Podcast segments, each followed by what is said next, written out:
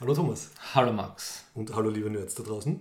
Und willkommen zur, das ist jetzt falsch, 52. Folge von Aufnörden, dem steirischen Nerd-Podcast.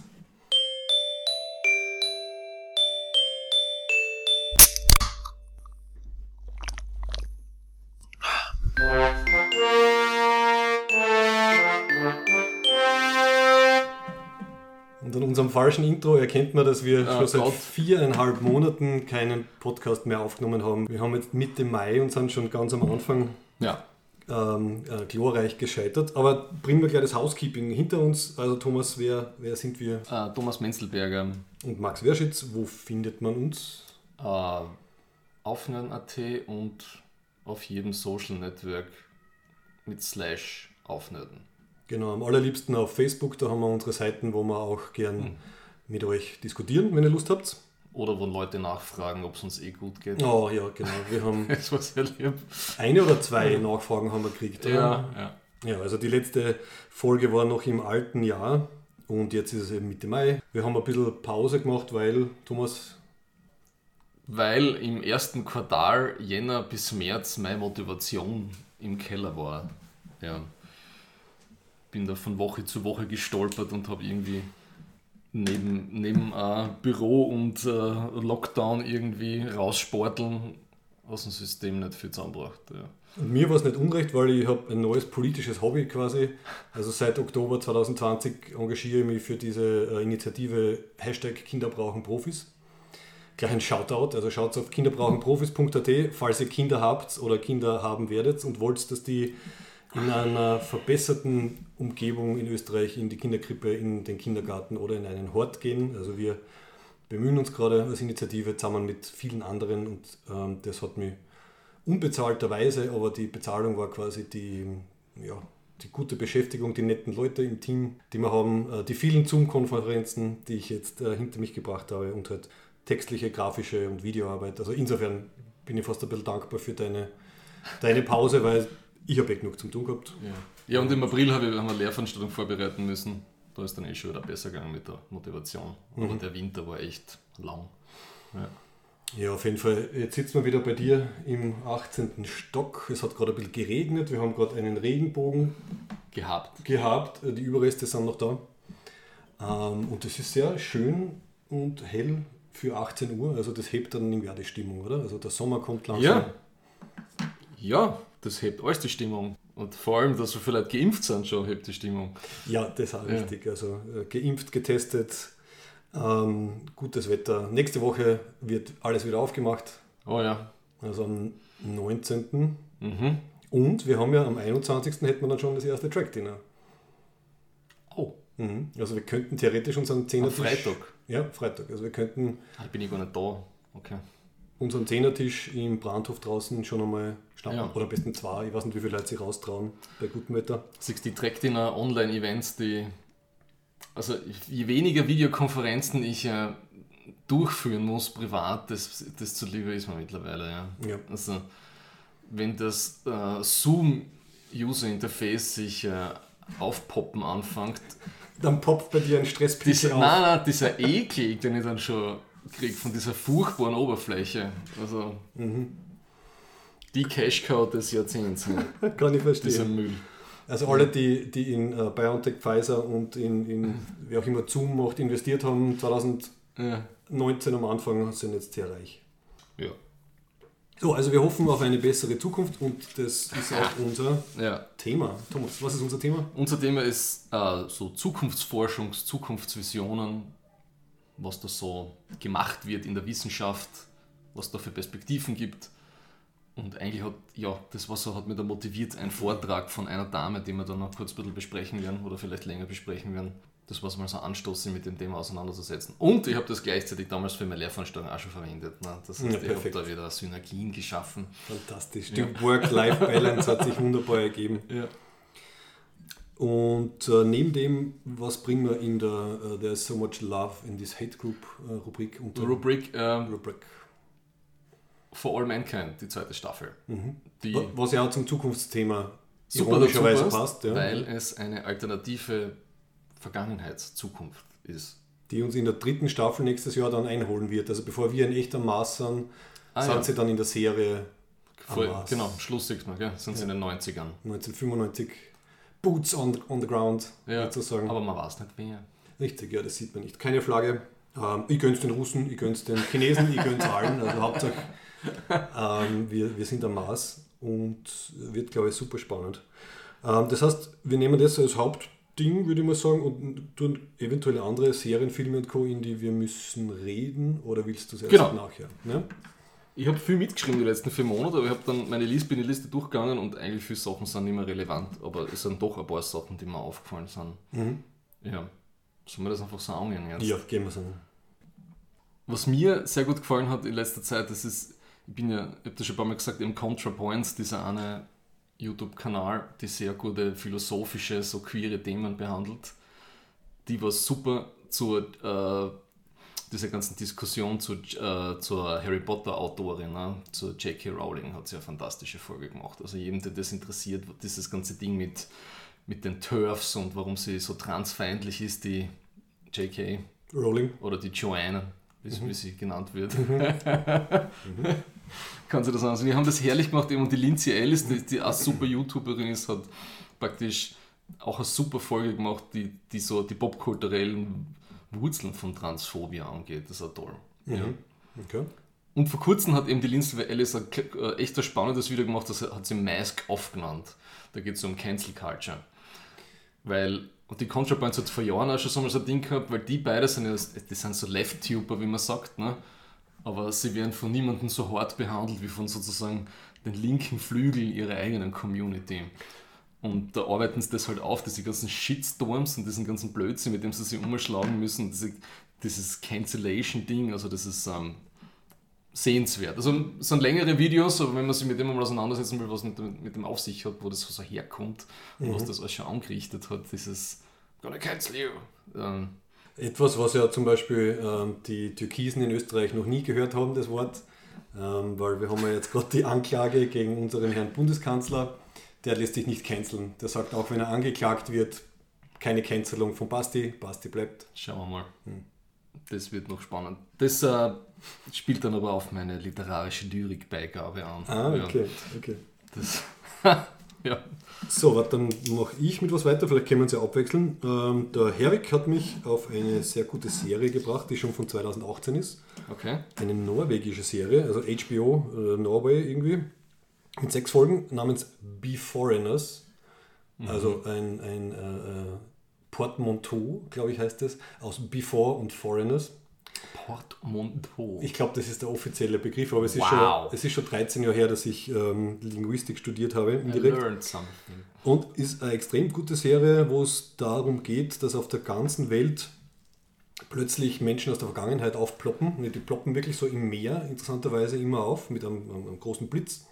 Und diese Menschen sind aber nur aus drei Zeitepochen, nämlich aus der Steinzeit, aus äh, der, der Wikingerzeit und aus ähm, dem 18. Jahrhundert. Und die Serie startet eben mit dem, dass es das erste Mal vorkommt und dann ist gleich ein paar Minuten später der Sprung in die Zukunft, 10, 15 Jahre, und wie die Gesellschaft damit umgeht, dass dauernd quasi Time Migrants statt Immigrants äh, äh auftauchen, mhm. was sie da für äh, Subkulturen entwickeln, und ähm, die Serie hat dann als Haupthandlung äh, eine Cop-Story, wo eben ein, ein, ein, Norweger, also quasi ein echter, ein Jetztzeit-Norweger, ist, ist ein Polizist und er hat, kriegt als Partnerin eine Wikingerin, die eben auch die Polizeiausbildung gemacht hat. Kommen da so viele aus der ähm, Vergangenheit? Ich glaube, es wird einmal erwähnt, dass ich, pro Jahr irgendwie entweder 1300 oder 10.000 oder 13.000 oder sowas in die Richtung sind. Das ist eine relativ fixe Menge. Es gibt ja mhm. nochmal so einen, einen, Fernsehbericht im Hintergrund, wo halt gesagt wird, ja, und jetzt sind wir im 15. Jahr der Beforeigners und äh, es tauchen meistens so und so viele auf. Und die, die werden halt dann in die Gesellschaft integriert oder auch nicht. Mhm. Und ist eine, ist eine sehr spannende Geschichte. Hat nur sechs Folgen und es geht weiter. Also es ist ein, ist ein offenes Ende. Ja, kann ich sehr empfehlen. Und natürlich immer cool, äh, Serien in einer Sprache zu hören, die nicht Deutsch oder nicht Englisch sind. Also halt dann auf Norwegisch sich das mit Untertiteln anzuschauen, hat irgendwie halt einen ganz eigenen, einen ganz eigenen Charme. Wie schaut es bei dir weiter aus? Ich habe geschaut, ähm, noch nicht ganz fertig geschaut, aber äh, Arte hat so eine tolle animierte Serie gemacht zu den alten Mythen, also die Ilias und die Odyssee. Die haben so halb animiert, halb mit, mit äh, klassischer Kunst, halb mit äh, moderner Kunst, die extra dafür gemacht worden ist, animiert und so überblendet wird das immer und erzählt. Das ist super. Wie lang sind die? Die Folgen selber sind so 20, 25 Minuten. Also Ich glaube, es gibt 18. Ich bin jetzt gerade am Ende vom Trojanischen Krieg. Wow, 18, okay. Ja. Und geht dann weiter, glaube ich, bis, bis ja, eben die ganze Geschichte vom Odysseus. Ja. Äh, sehr empfehlenswert. Habe ich zufällig gesehen, ist auch auf Amazon Prime aufgepoppt. Also ich weiß nicht, vielleicht haben die das gekauft auch. Ja. Oder halt mitfinanziert. Mir kommt vor, direkt. es ist, oder, oder Arte hat die Rechte drauf gekauft, ja. Oder zumindest äh, kann ich sehr empfehlen, weil ich kenne es alles noch von aus dem Lateinunterricht und so die ganzen Big, Big Plot Points hat man eh im Kopf, aber da ist so viel drin in der Geschichte. Und das geht oft so oft hin und her, also mir habe das alles schon vergessen gehabt, ja. Sehr cool, okay. Würdest du sagen, ist es kindertauglich und wenn ja, ab welchem Alter? Äh, es ist schon eine grausame Geschichte. ja, aber ich glaube, ein 13-, 14-Jähriger halt das schon, also PG-13 ist das schon. Okay. Also meinem Neffen zeige ich es noch nicht, aber wenn Ja, in, ja, in fünf Jahren. ja. Ah, genau, Entschuldigung, weil ich das jetzt sage. Mein Neffe hat heute Geburtstag. Alles Gute zum Geburtstag, Nils. Hört er uns? Ähm, ja, vielleicht hört er in drei Jahren nochmal den Podcast oder so. Okay. Okay. Mhm. Ja, nein, es sind, die, sind so diese Götter und so, sind alle schon alles so sehr dunkel animiert und so. Also es kann sein, dass man da, wenn man klein ist, vielleicht Angst kriegt. Okay. Kann man schon vorstellen. okay. Ja. Gut, ich habe noch schon wieder was Altes. Ähm, ich weiß nicht, wie mir das irgendwie in meine Aufmerksamkeitsspanne gespült wurde. Ein Film namens Arctic von 2018 mit Mhm. Mats Mikkelsen. Uh, Eine, eine isländisch-amerikanische Koproduktion äh, mit genau zwei, na, sagen wir, einem aktiven Schauspieler, einer Schauspielerin, die im Endeffekt ähm, nicht, sich nicht rührt oder nicht spricht, weil sie äh, nach einem Unfall quasi äh, das nicht kann und dann noch einen Toten sieht man. Also ein sehr, ein sehr reduziertes ähm, Ensemble, kann man sagen.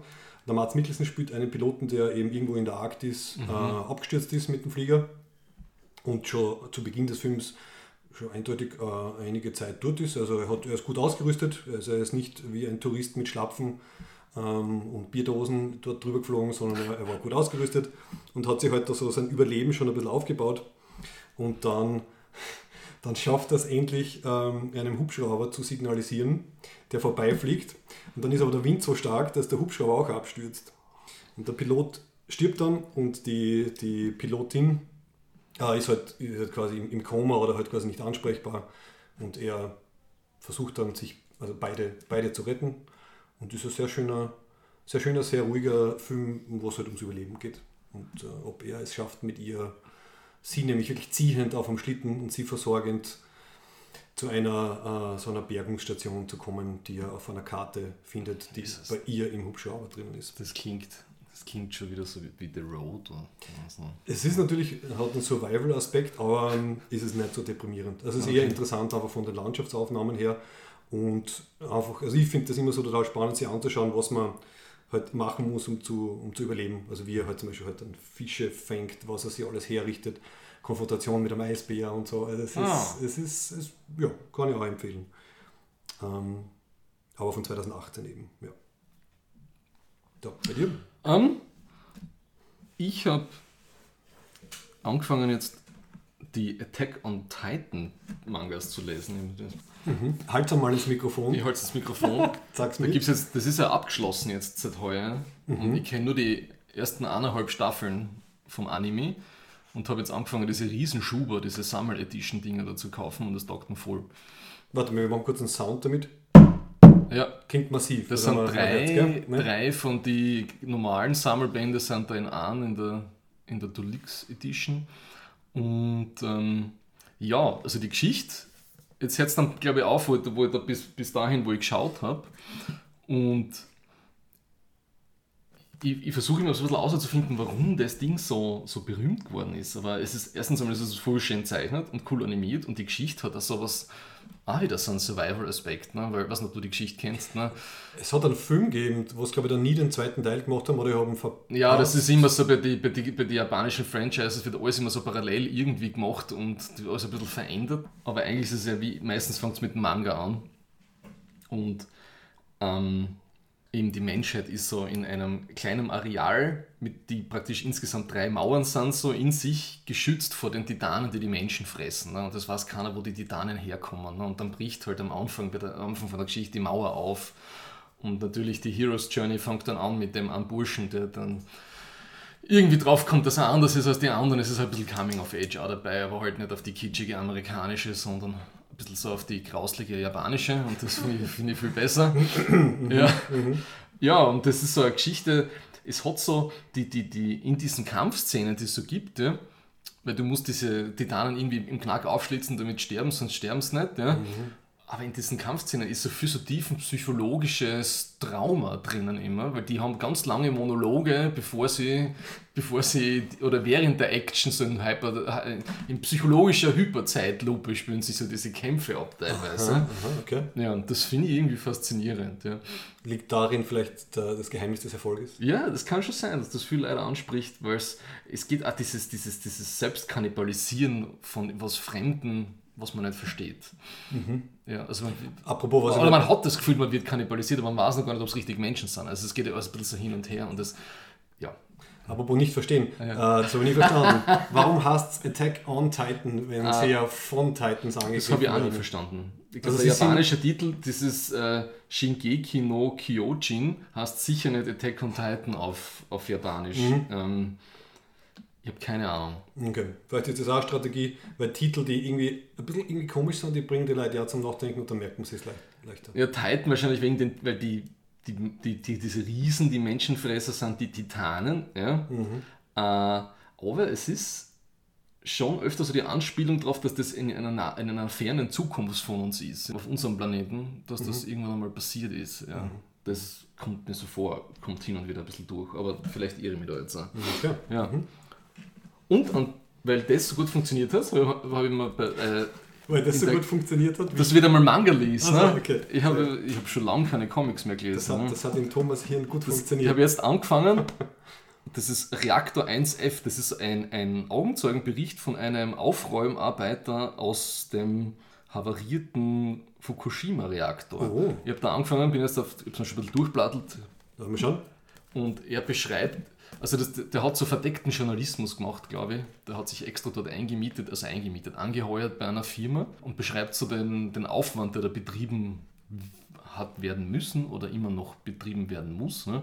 Und was für eine arge Geschichte das eigentlich ist. Ne? Also, was da, also ich habe jetzt erst die ersten 30 Seiten gelesen, wo es darum geht, also allein wie die ganzen Schutzverkehrungen ist, bevor die überhaupt arbeiten anfangen können. Also mhm. wie oft die sich außen umziehen und, und so weiter. Also, mhm. also nicht zu vergleichen mit Tschernobyl. Mhm. Ah, da haben es die Leute nicht einfach nur im Bademantel hingeschickt. Ne? Ja. Also, ja. Das ist interessant, dass du das, das gerade liest, weil ich habe nämlich aus irgendeinem Grund habe ich mir so, so, so 15 ja. Minuten von einem, einem, einem, britischen Journalisten angeschaut, der halt die inzwischen schon berühmt-berüchtigte Tschernobyl-Tour macht. Ähm, und halt dort ein bisschen herumfährt. Und, ähm, ja, das kann man anscheinend jetzt eh ganz easy machen, weil, die weil durch, dadurch, dass sie über den alten Sarkophag jetzt eine riesen fette Anlage drüber gebaut haben, ist das, glaube ich, alles nicht mehr so dramatisch dort. Also sie gehen zwar immer brav mit dem Dosimeter herum, aber halt die, die ja. ein, zwei Tage, die du halt dort Tourist spielen darfst mit Begleitung, ist äh, anscheinend okay. Ja, Atomkraft, gell? Das ist halt so ein... Kommt dann auch gleich in unsere Zukunftsperspektiven-Geschichte. Das ist ja spannend, wenn wir kurz Exkurs machen, weil es waren jetzt einige von meinen Quellen, die ich so beziehe, also von Our World in Data und von kurz gesagt, waren so einige empiriehafte soll ich sagen, Darstellungen über die Zukunft des Energiesystems und so. Und, und wenn es jetzt um Bekämpfen von Klimawandel geht und welche Energieressource besser ist, und da gibt, die machen das so, versuchen das so evidenzbasiert irgendwie zu machen, und in Österreich ist das, ist das eh klar, also Österreich ist gegen Atomkraft, wir verbrauchen zwar unglaublich viel Atomenergie über unsere Energiebetreiber, die wir importieren, aber wir selber haben sowas nicht da stehen. Ja, die Insel ne? der Seligen. Die Insel ja. der Seligen, ja. Ähm, ja, und da kommt wirklich außer, dass das eigentlich, wenn es das so aufrechnest von den von den Folgen im Vergleich zu anderen Energieträgern wie Kohle und Gas ist das total zu vernachlässigen, wenn das stimmt. Also wenn man es halt so Perspektiv die Perspektive halt so macht in diesen Aufstellungen von diesen Quellen halt. Ne? Was ist zu vernachlässigen? Das, was, das, was man an, an, an Schaden und Tote damit anrichtet, ist das also wenn das im Vergleich zu im Vergleich zu allen Kohlekraft fossilen ja, im langen die fossilen bringen das ist halt immer die Statistik, also wie du das halt aufbereitest. Ne? Mhm. Aber die Fossilen killen Zehntausende Leute pro Jahr. Mhm. Und wenn du die Toten von Fukushima bis jetzt rechnest. Ah, von, von Tschernobyl Ja. bis Fukushima. Ja, es ist, ist ein bisschen zynisch, oder? Also, also wir wissen ja nicht, was noch passieren wird. Also, das, ist, das ist wahr, ja. Das sprechen die Wie- teilweise wie ein bisschen zu wenig an. Du hast das ganze Endlagerproblem und so. Ja. Mhm. Also ich, bin, also ich bin da eher beim, auf der Seite von Harald Lesch, der sagt, wir können wirklich was Besseres machen, als Ja. mit Atomspaltung äh, Wasserturbinen anzuheizen. Ne? Also, Und vor allem, ich kann mich erinnern, es war glaube ich der Lesch, der halt einmal vorrechnet, dass es ja inzwischen, wenn man eben die ganzen Folgekosten mit einrechnet, eh schon teurer ist als, als erneuerbare Energien. Ja, aber es gibt da auch von diesen eher progressiven immer mehr so Befürworter, die sagen, es ist gescheiter, wir investieren jetzt in Atomkraft, auch wenn es die ganzen negativen Konsequenzen hast, weil es ist wichtiger, dass wir aus dem Fossilen rauskommen, weil das, was die Atomkraft potenziell anrichten kann, ist im Vergleich zu dem, wenn wir, wenn wir so weitermachen wie jetzt, nicht so tragisch. Ist zumindest einmal nur so fürs Nachdenken einmal interessant. Ne? Nicht, dass ich da dafür wäre. Ne? Ja. Okay, na gut, da bräuchte man halt aber dann wirklich verpflichtende Programme, dass man sagt, äh, es darf halt deswegen nicht die, die Ökologisierung der Energieversorgung vernachlässigt werden und es muss parallel laufen und sobald wir fertig sind Ja. mit, mit halt ähm, Solarenergie, Windenergie und Co. kehrt halt alles abgeschaltet, was gefährlich ist und dann kehrt es halt irgendwo hingeschossen. Also da, da uh, Genau. genau. schon, das wird die, der Revenue Stream von SpaceX wird werden, alte äh, Uranbrennstäbe in die Sonne zu schießen. Oder SpaceX. Ich habe letzte Woche den, den Actually Revenue Stream von SpaceX gesehen, ne, das Starlink. Ich habe das zum ersten Mal gesehen, weil da war gerade der Start, glaube ich, einen Tag davor, dass wirklich diese 60 Dinger von diesem einen Badge über, über Graz drüber geflogen sind. Also du hast wirklich gesehen, also du, hast Du siehst in zuerst halt- rausgeschaut oder hast du ein Video geschaut? Na, Videos gibt es zuhauf, aber ich habe es zum ersten Mal in, in, einer, in einem Garten stehend, ist Ja. das über mich drüber geflitzt. Ja. Und das schaut sehr unwirklich aus. Ja. Okay. Weil weißt du, das, das sprayt ja so auseinander dann in die einzelnen Mini-Orbits dann und am Anfang sind so eine Linie, bevor, sie dich alle, bevor die alle so dispatched werden auf die einzelnen. Cool, würde ich auch gerne mal sehen, aber Ja. irgendwie... Und die ersten sind halt so ein bisschen gedrungener und dann kommen sie halt einzeln nach, ne, aber das, das, das fächert dann so aus. Ne.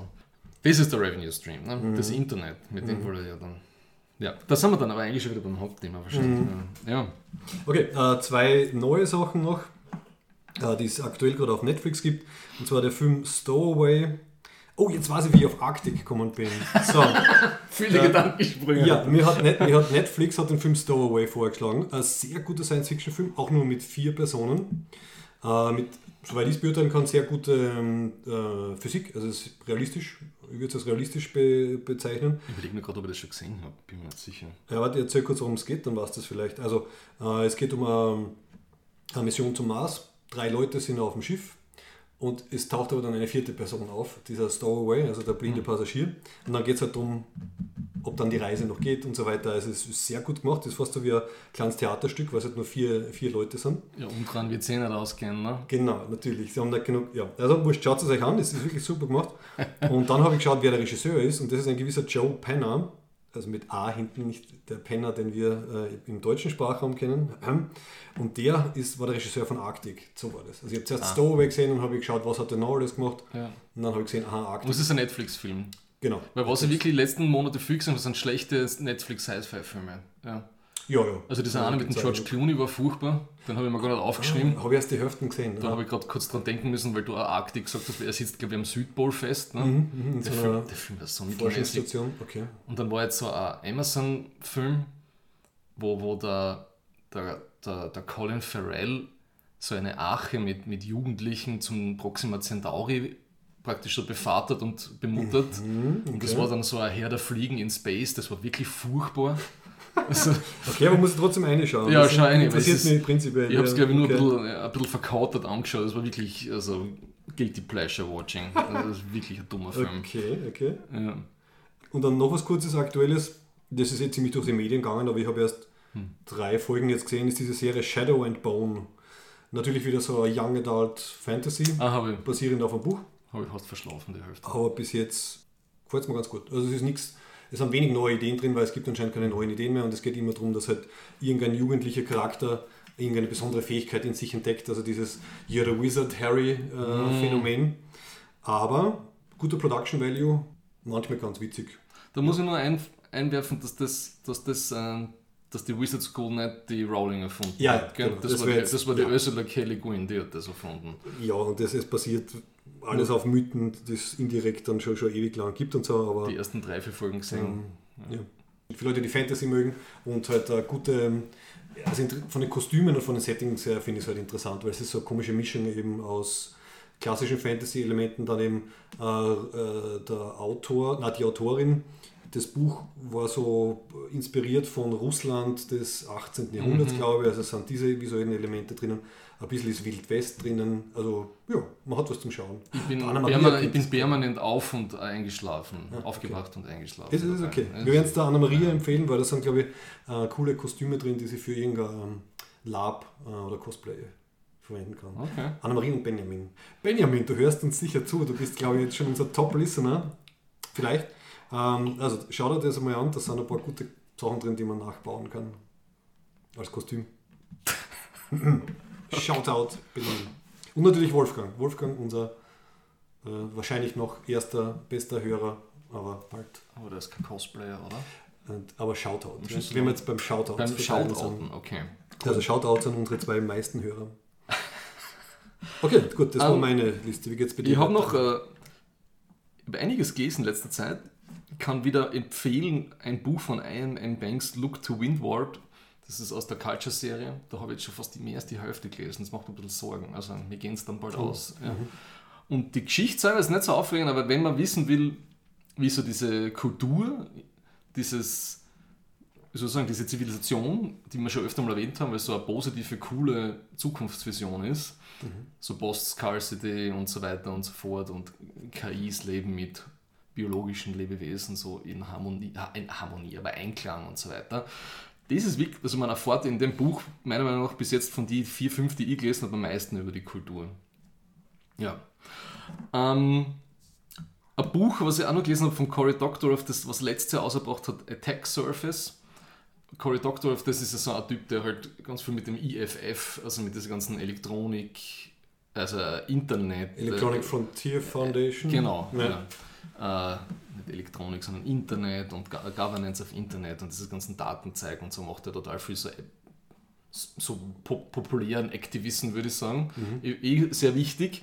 Und, und das spiegelt sich in dem Buch wieder. Was ist mit Attack Surface? Ja, ja, ähm, das ist so es geht um eine, eine Frau, die halt für so einen, einen, einen privaten Intelligent-Dienstleister arbeitet und dann Gewissensbisse kriegt. Ja.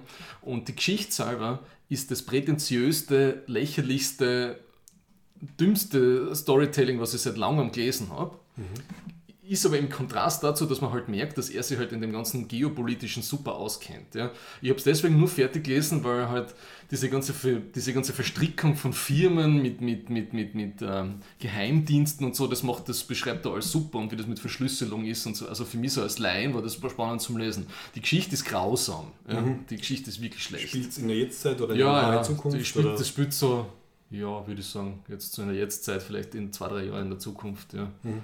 Also man kann viel über die Welt und über das System lernen. man kann viel über, über, über so Cyber Security und, und, und, und äh, Cyberkrieg und äh, Interventions lesen. Ja. Äh, und so Geopolitik und äh, American Policy in die Richtung, aber die Geschichte ist furchtbar. Ja. Okay. Die Charaktere sind alle furchtbar. Also das, das ja. Trägermedium ist ja. gut und was darauf getragen wird, ist äh, mangelhaft. Und dann habe ich noch ein, eine, das ist eine Premiere, ich habe noch nie ein Kochbuch empfohlen. Ne? Da steht Kochen mit Deadpool. Kochen mit Deadpool von Marvel-Panini. Das habe ich einkauft in der Mittagspause einmal. Und, und, und als Geschenk eben ne? Mhm. für, für, für meine liebe Frau. Und die bekocht mir jetzt aus dem Buch. Weil sie ein riesen Deadpool-Fan ist, habe ich ihr das gekauft. Mhm. Und das ist super. Also so, so ein bisschen so High-End Junkfood. Okay, geil. Ja.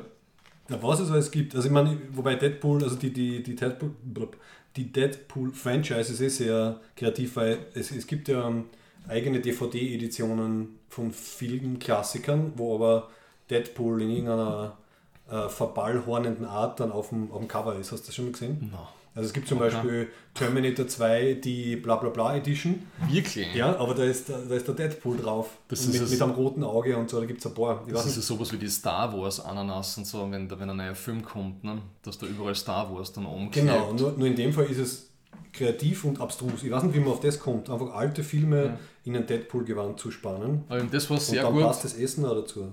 Äh, als, cool.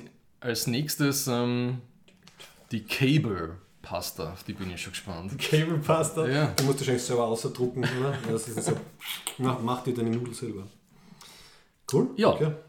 Das ist das erste Mal, dass wir ein Kochbuch haben. Sag ja. Premiere. Ja.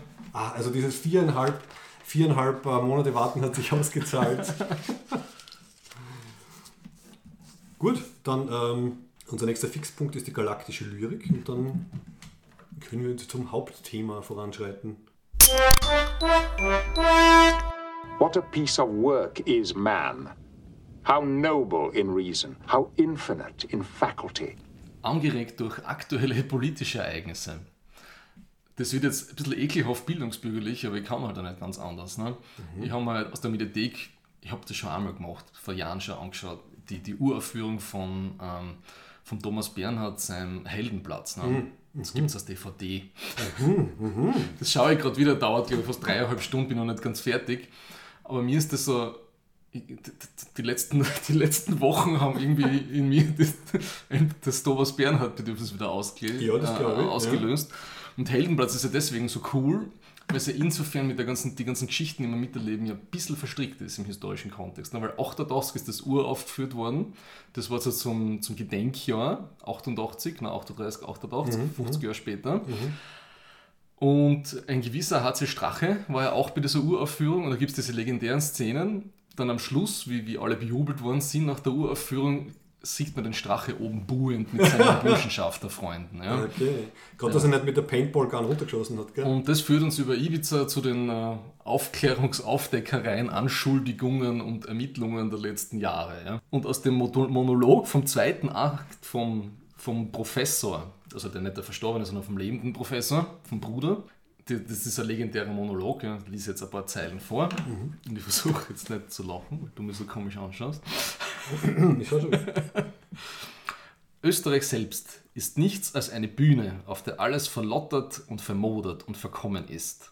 Eine in sich selber verhasste Statisterie von 6,5 Millionen alleingelassenen, 6,5 Millionen Debile und Topsüchtige, die ununterbrochen aus vollem Hals nach einem Regisseur schreien. Der Regisseur wird kommen und sie endgültig in den Abgrund hinunterstoßen. 6,5 Millionen Statisten, die von ein paar verbrecherischen Hauptdarstellern, die in der Hofburg und auf dem Ballhausplatz sitzen, an jedem Tag vor den Kopf und am Ende doch wieder nur in den Abgrund gestoßen werden.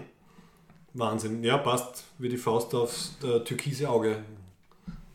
Das, Oder das blaue, aufs blau-türkise Auge. das ja. habe ich, das habe ich zur Entspannung heute noch Auf, Aufwachen heute zum Frühstück geschaut, den zweiten Akt. Ja. Also so viel Zukunftsforschung wir auch machen, in dem Sinn wird unsere Republik immer ähnlich bleiben. Gell? Ob 88 oder 2021 oder... Ja, passt sehr gut. Und es passt ja gut, ich habe auch was Deutschsprachiges, aber was, was, was natürlich total Positives. Und zwar von einer berühmten Lyrikerin, einer berühmten deutschen Lyrikerin ähm, des 20. Jahrhunderts, namens Nena. Oh Gott, ja. Einen Ausschnitt aus dem für unser Hauptthema sehr relevanten äh, gesungenen Gedicht Irgendwie, Irgendwo, Irgendwann. Im Sturz durch Raum und Zeit Richtung Unendlichkeit fliegen Motten in das Licht, genau wie du und ich. Irgendwie fängt irgendwann irgendwo die Zukunft an. Ich warte nicht mehr lang. Liebe wird aus Mut gemacht. Denk nicht lange nach. Wir fahren auf Feuerrädern Richtung Zukunft durch die Nacht.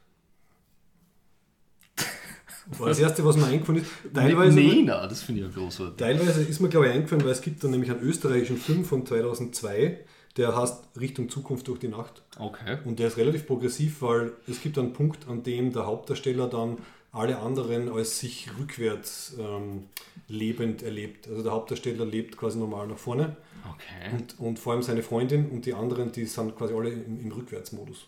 Und was natürlich die Kommunikation erschwert und so weiter. Weißt du, wo der Nolan seine Inspiration her hat?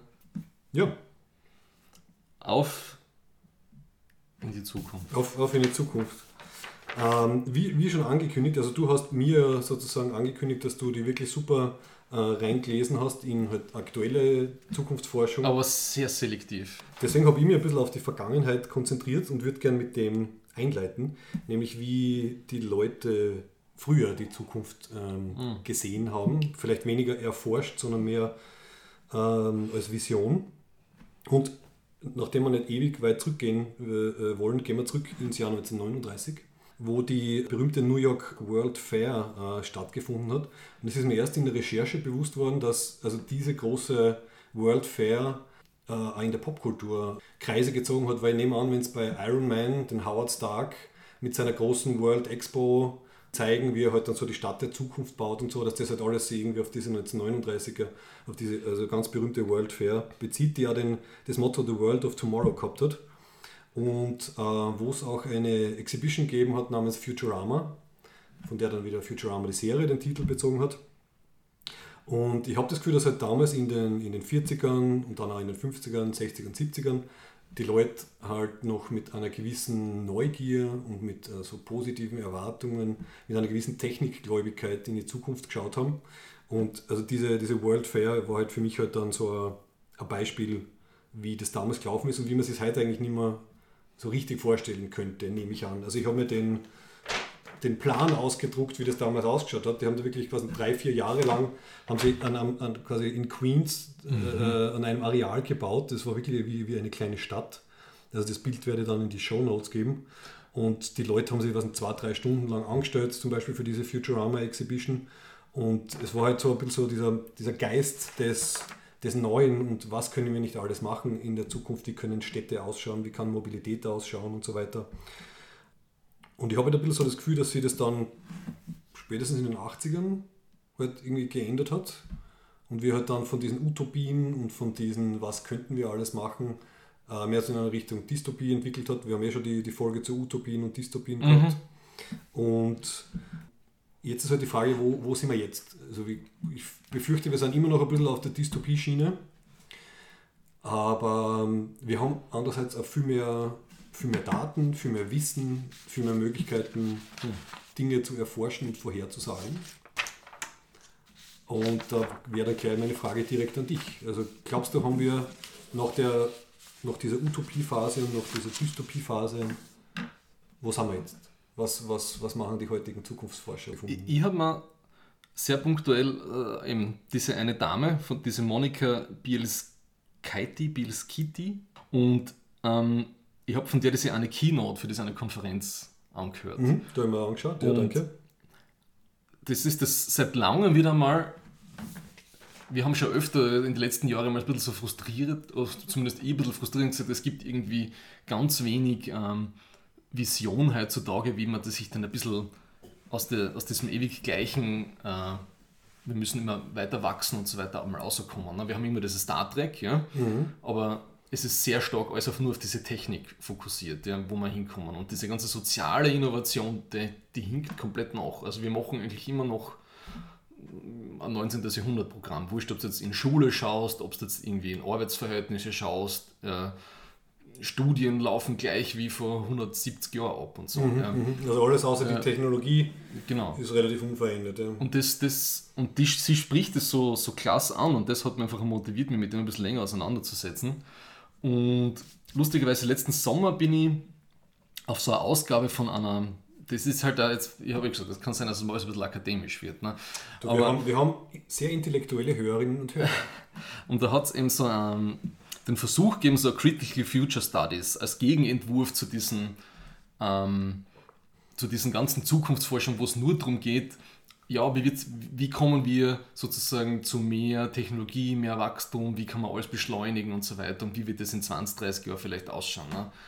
Also nur, dass sie, sie, sagt das so schön, diese, diese Monika B. -Punkt, sagen wir jetzt mal, ja, äh, dass, dass es irgendwie so wenig kollektive Vision gibt, sondern mehr so Product Roadmaps und so unsere unsere Vorstellungen, was, was jetzt äh, an Zukunft zu erwarten ist. Ne? Also, mhm. dass das nächste iPhone das mhm. und das mhm. kann. Ne? Es ist gut, dass du das sagst, das haben wir heute auch noch gedacht. Also, äh, Product Roadmaps, wenn ich vergleiche, ja. eben die, die Visionen, die teilweise Leute gehabt haben, äh, wie zum Beispiel bei so einer Weltausstellung, mhm. und jetzt, also damals waren es auch Firmen, die, die halt gezeigt haben, wie sie sich die Zukunft vorstellen. Also, dieses Futurama war ja. von General Motors gesponsert.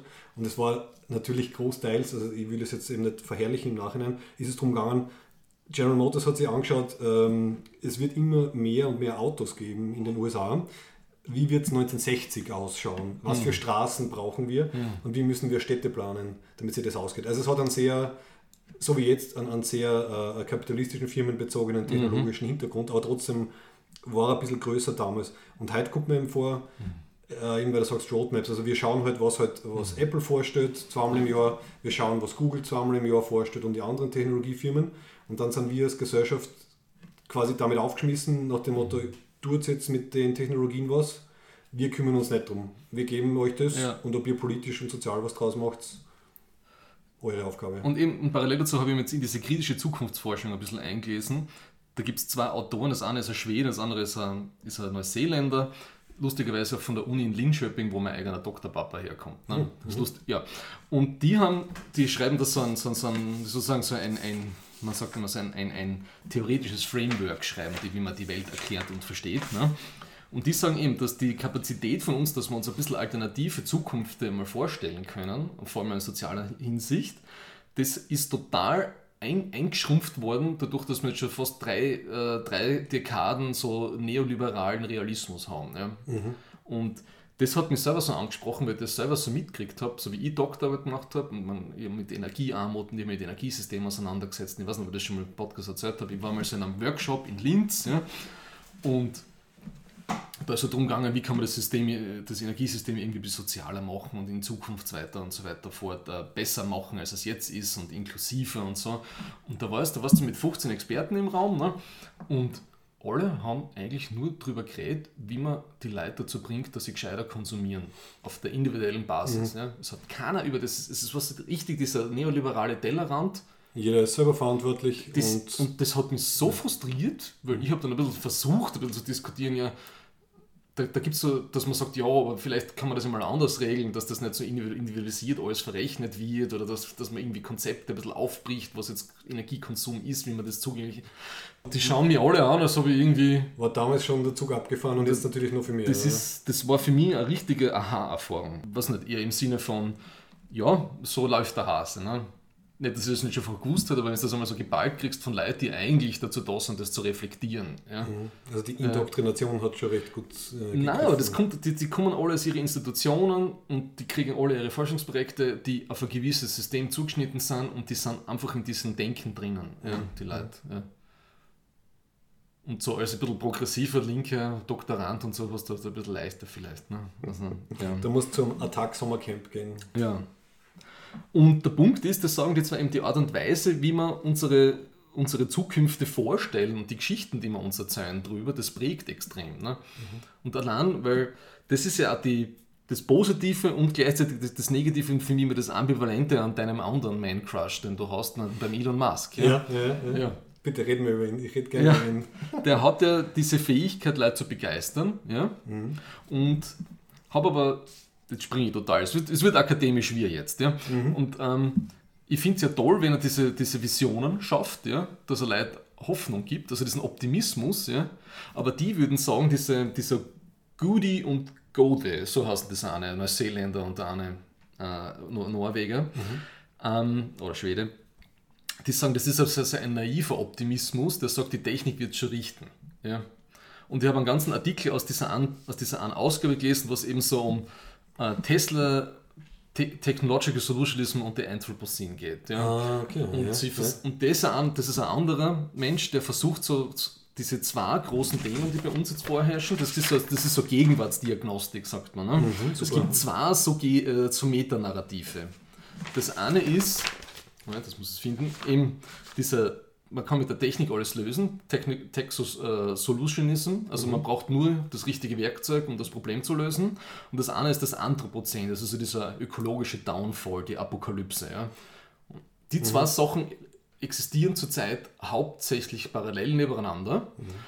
Und er macht da, oder sie, ich bin mir jetzt nicht sicher, SY als Vorname, Sai, keine Ahnung, wie man das, sagen wir Day auf Genau, amerikanisch. bitte, ne? Day.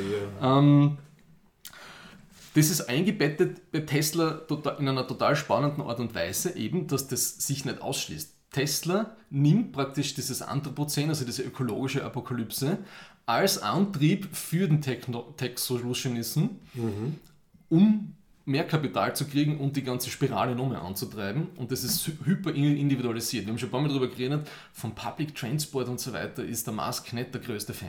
Ne? Oder er gibt Ja. halt nur die Ideen raus, so wie Hyperloop und Co., aber macht halt dann kein, Ja. kein Geschäftsmodell draus. Ja. Und das ist ganz stark eben immer mit, dieses, mit, mit, mit Quantifizierung verbunden, das Ganze mit Energieverbrauch und alles ist digitalisiert und so greift das so diese ganze KI-Boom ineinander mit dem Ganzen. Ja. Ist aber keine Lösung, ja, sondern es ist mehr so ein Optimismus, der eigentlich unbegründet ist, wenn man schaut, auf was das ganze Produktionsverhältnis, mit dem das versucht wird, sich da hinaus zu innova, innovieren, Innovieren, innovationieren ja, ja. oder wie man sagt. Also generell ist es, ist es die Hoffnung, dass wir den Lebensstandard nicht einschränken müssen, weil ja, die neuen Technologien erlauben uns das mit weniger CO2. Das wirst du in keiner Diskussion. Jetzt sind wir wieder beim. Wir sind jetzt wieder in Berger macht sein, äh, sein äh, Klimawandel-Rant, gell? Das war das knapp, jetzt hast du mich fast getriggert. Ne? Das Ah. heben wir uns noch auf. Ja? Ja. Wo, war, wo, wie sind wir da herkommen? Weil Ähm. du von den Autos geredet hast, oder? Ja. Und, Ja. ja. und dass eben dass halt Technologiefirmen halt einfach Dinge machen, weil es geht. Und ähm, Genau, und das ist eingebettet eben in Markt, in der Marktlogik, in der Neoliberalen und in Wettbewerb. Und der ist vor allem individuell, ja? also zwischen Menschen und so weiter. Und das ist so diese, diese Straße, auf der die Tesla-Gedankenbahn dahin fährt. Ja? Was nicht heißt, dass das nicht alles negative, nur negativ ist. Ne? Ich finde es ja toll, wie die deutsche Autoindustrie vor sich her treibt, dass die auch mal irgendwie versuchen, äh, irgendwie das, das Steuer rumzureißen. Das, war, das, sind, das sind ja riesige Tanker, diese Dinge, die Dekaden brauchen, um ein paar Grad Kurs zu ändern.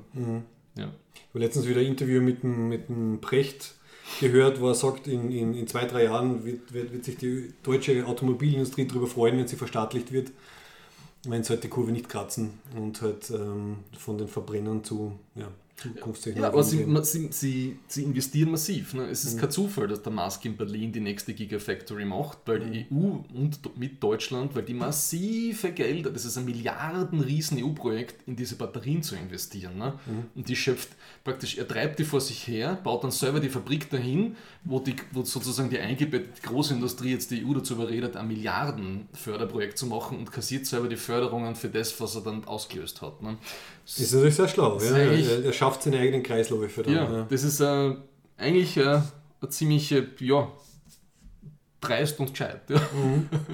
Und ich denke, dass halt jetzt in den nächsten 10, 20 Jahren geht es halt noch Mhm. und irgendwann mal werden wir halt dann wirklich am Punkt sein, wo halt reduzieren der, der Hauptanteil wird an, an irgendeiner positiven Zukunftsgestaltung. Also es, es wird Ja. nicht jeder mit einem E-Auto herumfahren können und es wird dann nicht jeder in irgendeinem, weiß nicht, Ahnung, wasserstoffgetriebenen Flugzeug oder so herumdüsen, sondern es muss halt, muss halt alles ein bisschen runtergefahren werden.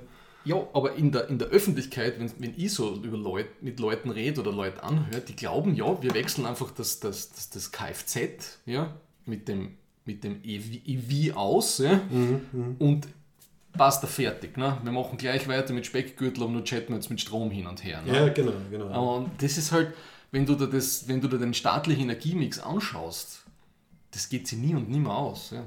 Das, das, da müsste man, weiß nicht, So viel, äh, da müsste man so viele Flüsse haben wir gar nicht zum genau, Aufstauen, dass wollte das irgendwie sagen, ausgehen kann. So viele ja. Murkraftwerke kann der Nagel gar nicht Nein, bauen. du musst, du musst, weiß nicht, die, du musst die Mauer schon da, da, weiß nicht, auf vier Etagen irgendwie fließen, dass sich das ausgeht. Ja. Ja gut, und die, also die, die Monika B., Ja. äh, äh, also was ich eben da mir angeschaut habe und durchgelesen habe, ja. also sie, genau, sie kritisiert eben, eben sehr stark, halt, dass halt so diese großen weißen Männer, halt Bezos, Musk, äh, Larry Page und so weiter, halt sehr technologiezentrierte Innovationen immer vorstellen. Und auch, halt, was interessant ist, dass sie halt äh, sagt, wie wichtig Science Fiction eigentlich ist. Also unser, Ja. unser klassischer Themenbereich, du hast eh vorher erwähnt, glaube ich, wie viel das halt einfach vorgibt an, an Ideen. Also an einfach eben Wissenschaftler, die aufgewachsen sind mit, mit gewissen Science Fiction Autoren, Autorinnen, mit gewissen Bildern.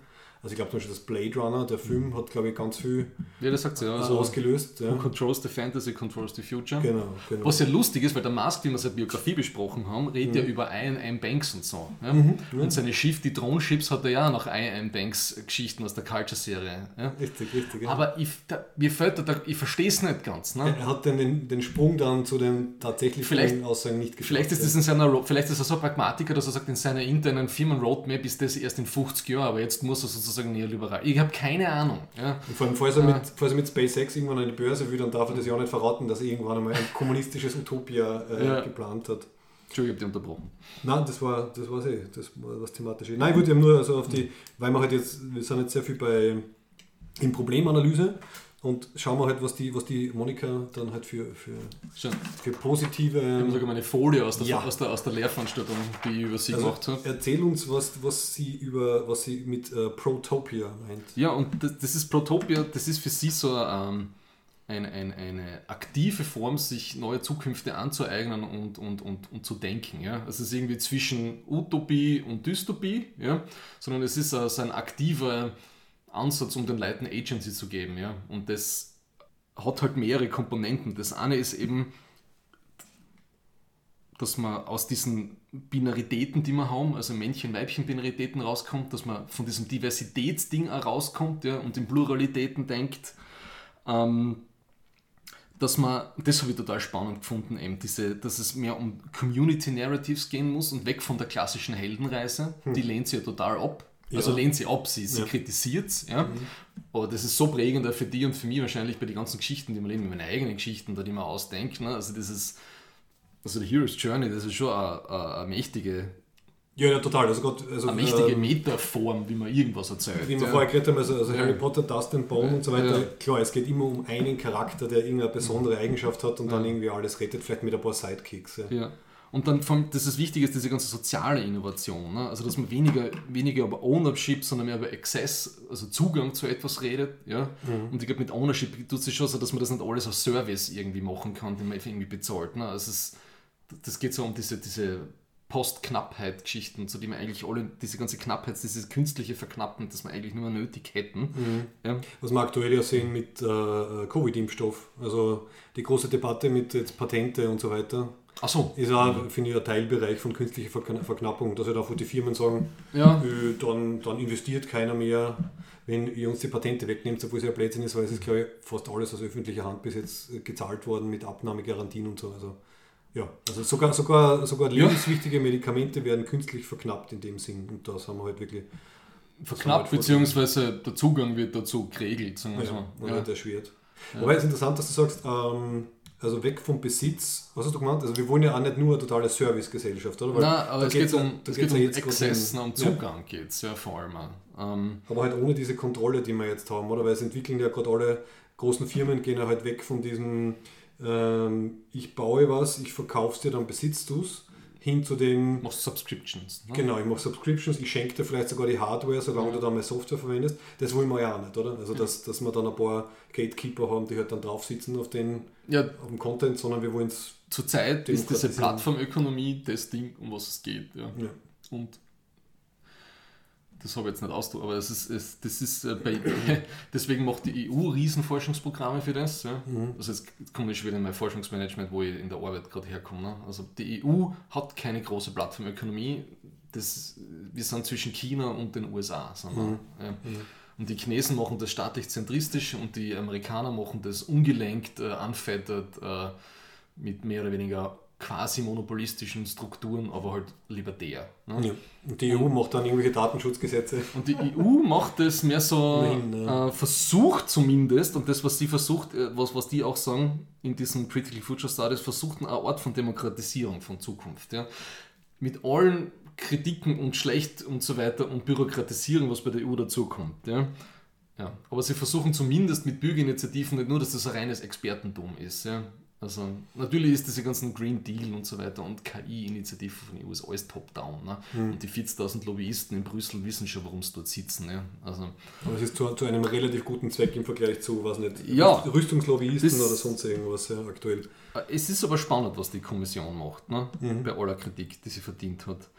Und eben, eine nächste Dimension eben von der Monika Bielskiti ähm, ist eben dieses, das, das Umweltbewusstsein. Also dieses ganze, sie, das sagt sie so schön, also mit, mit Nachhaltigkeit, das ist, der Zug ist abgefahren, das reicht nicht mehr. Ne? Es braucht Ja. Regeneration. Ja. Ja.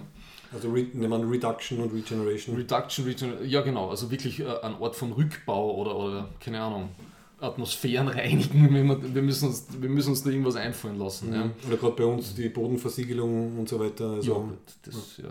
Genau, es, hat alle, es brennt an allen Ecken und Enden. Mit dem fängt sie mit dem Vortrag so an, den man durchaus als polemisch sehen kann. Ne? Also einer von den Studierenden hat gleich in diesen Chat reingeschrieben, ja, das war a lot of buzzwords, but wen- wenig Content. Ne? Mir hat es aber eher auf einer emotionalen, ähm, mir, mir hat das eine Lücke gefühlt, die ich schon länger irgendwie habe, wenn wir so über Zukunftsvisionen reden. Ja. Mhm, Weil die das so gut auf den Punkt bringt. Und ich kann auch jedem empfehlen, also ihre Social Media Kanäle und so sind auch ziemlich spannend. Ja, weil sie, ist, sie kommt mir aus der Artsy Design Kunstrichtung und ist nicht irgendwie, ist keine Technokratin. Ne, das ist auch spannend.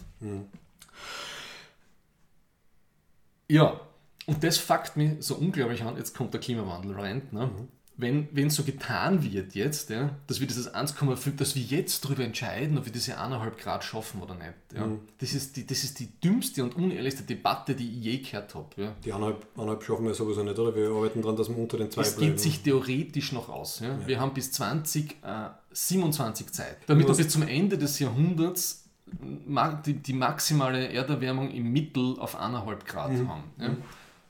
Ja. Oder muss wirklich alles Da müssten wir bis funktionieren in den nächsten 2030 Jahren, ja. Ja. auf, was nicht, auf praktisch das komplette Ding rumwerfen und bei Our World in Data kannst du die Kurven anschauen, wie, wie hart dieser Schnitt ist. Ja? Und sorry, das Einzige, was ihr mit Ach und Krach irgendwie ausgehen könnt, ja, wenn wir volle Kanne im, Negat also im positiven Sinne Gas geben, ja, im klimafreundlichen Sinne Gas geben, dass wir irgendwie das 2-Grad-Ziel schaffen. Also da haben wir noch bis 2045 Zeit. Ja. Ja. Aber der, und das, das nervt mich so, weil das so unehrlich ist. Ja. Ja, ja, das Ich, ich, ich halte das schon gar nicht mehr aus, auch wenn ich beim ORF-Artikel ist, ja, und jetzt wird darüber debattiert und so. Schreib's doch dazu, dass das nicht mehr realistisch ist. Mhm. Das ist theoretisch machbar, ja, wenn man theoretisch. Mhm. Glaubst du, dass da dann Journalistinnen und Journalisten in der Redaktion sitzen und sagen, wenn wir jetzt schreiben, dass es extrem unwahrscheinlich ist, dann geben die Leute sowieso auf und dann sagen sie, ja, scheiß drauf. Ja, das ist, ja, Vielleicht ich haben sie ein bisschen so ein, dass das so White Lies. Sie, sie flunkern lieber ein bisschen Ja, und auch halten die Moral. So wie, so Aber wie, ich denke mir so, was bringt es, wenn wir dann in, in 8,5 Jahren zusammensitzen und denken, ja, das ist jetzt nicht ausgegangen. Ne? Mhm. Ist das dann der große Motivator? Nein, nicht. Ah. aber dann sind wir vor vollendete Tatsachen gestellt und manchmal habe ich das Gefühl, dass Menschen nur mit vollendeten Tatsachen Ja, Dann, wahrscheinlich äh, wird es eh nur so gehen. Das Problem ist halt, es ist so langfristig, das ganze Ding. Ne? Mhm. Ja. Und dann hat sie noch zwei Punkte, eben so Life as Technology, also dass das nicht nur ein Konsumding ist, dass, dass wir Technologie, sondern Technologie in, mehr ins, wie, sozusagen als, als, als Yin-Yang-Ding ins Leben integriert. Ja. dass man selber Ja. damit kreativ und produktiv wird. Ja, und so. genau. Also das, das, das, wir denken da immer nur viel zu, zu stark in Gadgetisierung und so weiter. Ja. Wobei in der Medizin ja Life as Technology, so weit, das, das passiert ja. ja. Aber wenn es dann in Richtung synthetische Biologie einmal richtig abgeht in 20, 30, 40 Jahren, dann, dann ändern wir uns als Menschen an sich und dann können sich ja unsere Reproduktionsverhältnisse einmal auch komplett ändern. Ja? Also wenn wir irgendwann mal eine, eine künstliche Gebärmutter irgendwie zusammenkriegen, dann werden sie die Geschlechter- und Produktionsverhältnisse und Familie und so weiter grundlegend ändern. Oh ja, das wird dann spannend. Gell? Dann Also- hat man mehr die Ausrede, so dass dann Ja. halt, ja, die Frau hat halt neun Monate das Kind Ja. äh, äh, ausgetragen, gefälligst soll sie sich dann um die, um die äh, ja, In Österreich ist er extrem rigide, Kinder. das muss ich dir eh nicht erzählen. Also warum es beim Kinder, warum das Kindergartensystem bei uns so ausschaut, hat mit sehr klassischen Geschlechterrollen-Dingen zu tun. Ja. Wenn die Volksschule um 7.45 anfängt und um 11.30 aus ist ne, und kein Essen für die Kinder in der Schule gibt, dann weiß man eh, wer das versorgen soll im klassischen Geschlechterbild. Genau, Genau. Es, ist, es ist aus dem gewachsen. Ähm. die, die Sachen kommen mir jetzt leider immer wieder eben unter bei der Kinderbrauchen Profisgeschichte, Ja. dass man halt dann in, in Landtagssitzungen, also steirischer Landtag, Ja. äh, übertragt, so wie die anderen halt äh, die, die Sitzung. Mhm. Und da sind halt dann wirklich äh, politische Fossilien drinnen, die dieses Bild wirklich noch haben. Das sind Bürgermeister von irgendwelchen steirischen Gemeinden. Und sie sagen es zwar nicht total wörtlich, Mhm. aber du, du hörst es quasi, also du musst nicht einmal genau hinhören, du hörst ganz genau, dass sie eigentlich hätten es gern, dass die Frauen zu Hause bleiben, die Männer arbeiten gehen und die Kinder zu Hause bleiben. Also das, ist- das gibt es noch. Und ich hoffe, dass die halt irgendwann einmal aussterben im Mhm. Sinne von eines natürlichen Weges gehen und dann halt hoffentlich Leute nachkommen, die halt nicht mehr in so einer äh, Realität aufgewachsen sind, vor allem. Ja, aber das ist 19. Das ist auch Jahrhundert. Das ist so dieses Bürgertums, Nuklearfamiliendenken, das so in der Moderne entstanden ist, so in die 1870er, 1880er, also bei uns jetzt in anderen Ländern ein bisschen früher. Ja. Und es dauert zwar, aber das wird, also das ist meine, meine positive Hoffnung generell für die Politik, das habe ich glaube ich auch schon ein paar Mal im Podcast gesagt, irgendwann einmal werden ja diese alten Hadern nicht mehr, nicht mehr da sein, nicht mehr in der Politik sein, nicht mehr Mhm. das beeinflussen und ähm, kann nicht sein, dass dann Sport ist. Also wenn dann halt quasi die, die, die Fridays for Future Generation die Bundeskanzler stellt, dann sind wir halt bei den 2 Grad oder so. Aber, ja. aber Genau. Ja. Und das andere ist halt, dass man dieses Seeking for Meaning, das was sie auch anspricht, ja. Wir haben, was ist denn das, auf was wir zurzeit hinstreben? Ne? Also, was gibt er denn, was befriedigt die sozusagen auf einer emotionalen, von mir aus spirituellen Ebene jetzt? Ne? Was gibt es denn da für große Ideen? Gibt es keine. Mhm. Ne? Außer Meister Elon. Außer, außer Meister. Aber es ist ein bisschen, das habe ich letztens wieder irgendwo gehört, dass, dass wir uns ja jetzt, äh, äh, wir haben uns ein bisschen wieder in so einen kleinen Biedermeier rein bewegt, oder? Also Vollkommen. Es ist, mhm. alles rundherum ist katastrophal. Was machen wir? Na gut, wir schauen halt, dass es zumindest im Kleinen uns gut geht. Also wir haben halt ja. die Gadgets zu Hause, wir optimieren ja. irgendwie alles und leben halt so dahin, so ja. es geht. Und das sind alle, eben, verziehen uns in unsere kleinen Echokammern. Mhm. Ja. Machen, machen Podcasts. Machen Podcasts und schimpfen, kranteln. Und, und ja, mein Gott, unser Echo ist äh, klein, aber fein. Ne? Na eh, es muss, ja. es muss jeder in seinem Bereich muss etwas Positives äh, beitragen. Ja. Und wie wichtig diese Visionen sind. Ja? Das ist mir wieder auf, das ist mir aufgefallen, dass ich, wie das Video halt nochmal angeschaut habe. Ich war im, im Februar, ja, war in der Sit Meet Ausstellung Future Cities von diesem genialen Industrial Designer, der vor allem die Blade Runner Welt und andere Welten designt hat. Ne? Mhm. Also ich weiß nicht, ob du das weißt, das war im Graz nein, Museum. Dann irgendwie verpasst, aber ja. Sehr kleine, feine Ausstellung. Ähm, und was mich so fasziniert hat, ist eben, das war, aus die, das war Blade Runner, das war so Blade Runner ist glaube ich 82 rausgekommen. Ne? Ja. Und das war so eben, der hat das designt, diese, diese Küche, diese Küche vom, vom Deckard. Oder ja, was der Deckard oder Deckard? Deckard. Ja. Deckard. Ähm, das habe ich sogar fotografiert, wahrscheinlich illegalerweise oder so. Ja, die, die ist so industrial. Mhm, mh. Ich weiß nicht, ich finde gerade keinen besseren Begriff. Also das, ist, das ist so alles Komponenten, die du austauschen kannst, mit Hologrammen und so, und so das, das Ding ist, das ist ja über ziemlich genau 40 Jahre her. Ja? Mhm, mhm, und wie es, und, und die, die, Vision, die er gehabt hat, ich finde, das treibt immer noch Leid an im technokratischen Sinne. Diese Austauschbarkeit, es ist alles irgendwie so auf, auf, auf, auf ready-made äh, Essen ausgelegt. Mhm, ja? Mhm, mhm. Diese Abzugsdunst Dunsthauben, wie er sie sieht. Ja. Das ist so dieses Single-Ding, was, was, was auch irgendwie ein bisschen aus der, das ist ein Einzelpersonenhaushalt-Ding, das er schon irgendwie gesehen hat, ein bisschen, dass die Leute alle in ihre einzelnen Compartments leben, so, oh, ja. so wie der Typ bei, ähm, beim fünften Element. Ne. Mhm. Wo alles irgendwie aus der Wand rausklappt, hin und her verschoben wird und so. Ja. Und das, das wirkt so stark nach. Ne? Aber es ist interessant, dass, du, dass du das sagst, weil ich glaube, wenn Leute an Blade Runner denken, denken sie hauptsächlich an die, an die Außenperspektiven und ja. an die Architektur, aber dass es im Inneren sehr ja. so viel genau. tut. Und das Blade Runner hat diese, dieses, ich habe, sie war zum Beispiel auch bei dieser, bei einer Designkonferenz von Microsoft, ich glaube, das war die letzte, äh, die, die vom Lockdown war, vom weltweiten. Mhm. Und da beschreibt sie sehr schön, wie diese, diese Zukunftsvisionen von Blade Runner die, wie die stark die ist. Ja? Mhm. Das ist jetzt wirklich, das ist eine negative, hyperkapitalistische Dystopie. Und dann hat sie auf einer Folie, das kann ja, diesen Vortrag, der ist recht lang, der Vortrag, ja? ich weiß nicht, ob ihr das geschickt habt, ne? aber sie hat das, dass, dass, dass mehrere Filme sind, wo diese Stadt von diesem LA der Zukunft, das bildet sich so oft eins zu eins ab. Ja. Ja. Das ja. siehst du, dieses schwarze Neon-Ding, es regnet, die Leute mit den durchsichtigen Regenschirmen, die irgendwie unten in diesem Straußen umwuseln. Mhm. mhm. Das ist. Ja gut, also geht dann in diese Cyberpunk-Richtung, über die wir ja. ich eh schon geredet haben, wie halt das, das Computerspiel rausgekommen ist. Ja. Ähm, und weil man genau. Das wiederholt sich. Das Thema ja. kommt die ganze Zeit, ne? wie in einem Popsong. Hat sich irgendwie festgesetzt und tragt, glaube ich, dann auch dazu bei, weil wir vorher gesagt haben, dass sie dass sich halt die Leute dann keine positive Zukunft mehr vorstellen können, mhm. wenn man halt diese Bilder im Kopf hat und sich eigentlich nur mehr darum kümmert, okay, meinen Kindern soll es zumindest nicht schlechter gehen. Ja. Und es wird wahrscheinlich in diese Richtung äh, gehen, wenn es mhm. weitergeht. Ähm, ja, ich glaube, da sind ganz schöne Kasteln im Kopf drinnen, die wir ja. uns da gebaut Eben. haben. Und diese Goody und Go, die sagen, das gehört contested, diese, diese Zukunftsvorstellungen. Ja. Weil nur aus dem kann ein bisschen Hoffnung entstehen, wenn man, wenn man die aktiv kritisiert ja, und Alternativen entwirft. Mhm. Ja. Und da braucht es sowas, und das sagen sie, und das sagt mir natürlich, ähm, so etwas von spekulativer Soziologie braucht es da. Wie Menschen zusammenleben können, anders als, als wir das bis jetzt anthropologisch gemacht haben. Ja. Und Anthropologie ist eh spannend, weil es, das, das, dieses Nuklearfamiliending, das, das versetzt sich ja bis in den, in den Design von Wohnungen und ja. Autos und immer weiter fort. Ja. Mhm. Also es gibt, deswegen dachte mir das bei der Expenser, ne? das ist das, äh, wo die, wo die äh, wie heißt sie? Die, die in ihrem polyamorösen Raumschiff lebt, ja, bei den genau, Beltern, mhm. die ähm, Nicht Gunner, Boomer, Runner. Ja, die Kohle auf jeden Fall. Ja, genau. Drummer. Drummer. Die Drummer, dass das da ein bisschen was anderes einmal ist, vom Sozialen her. Ne? Mhm, mhm. Ja.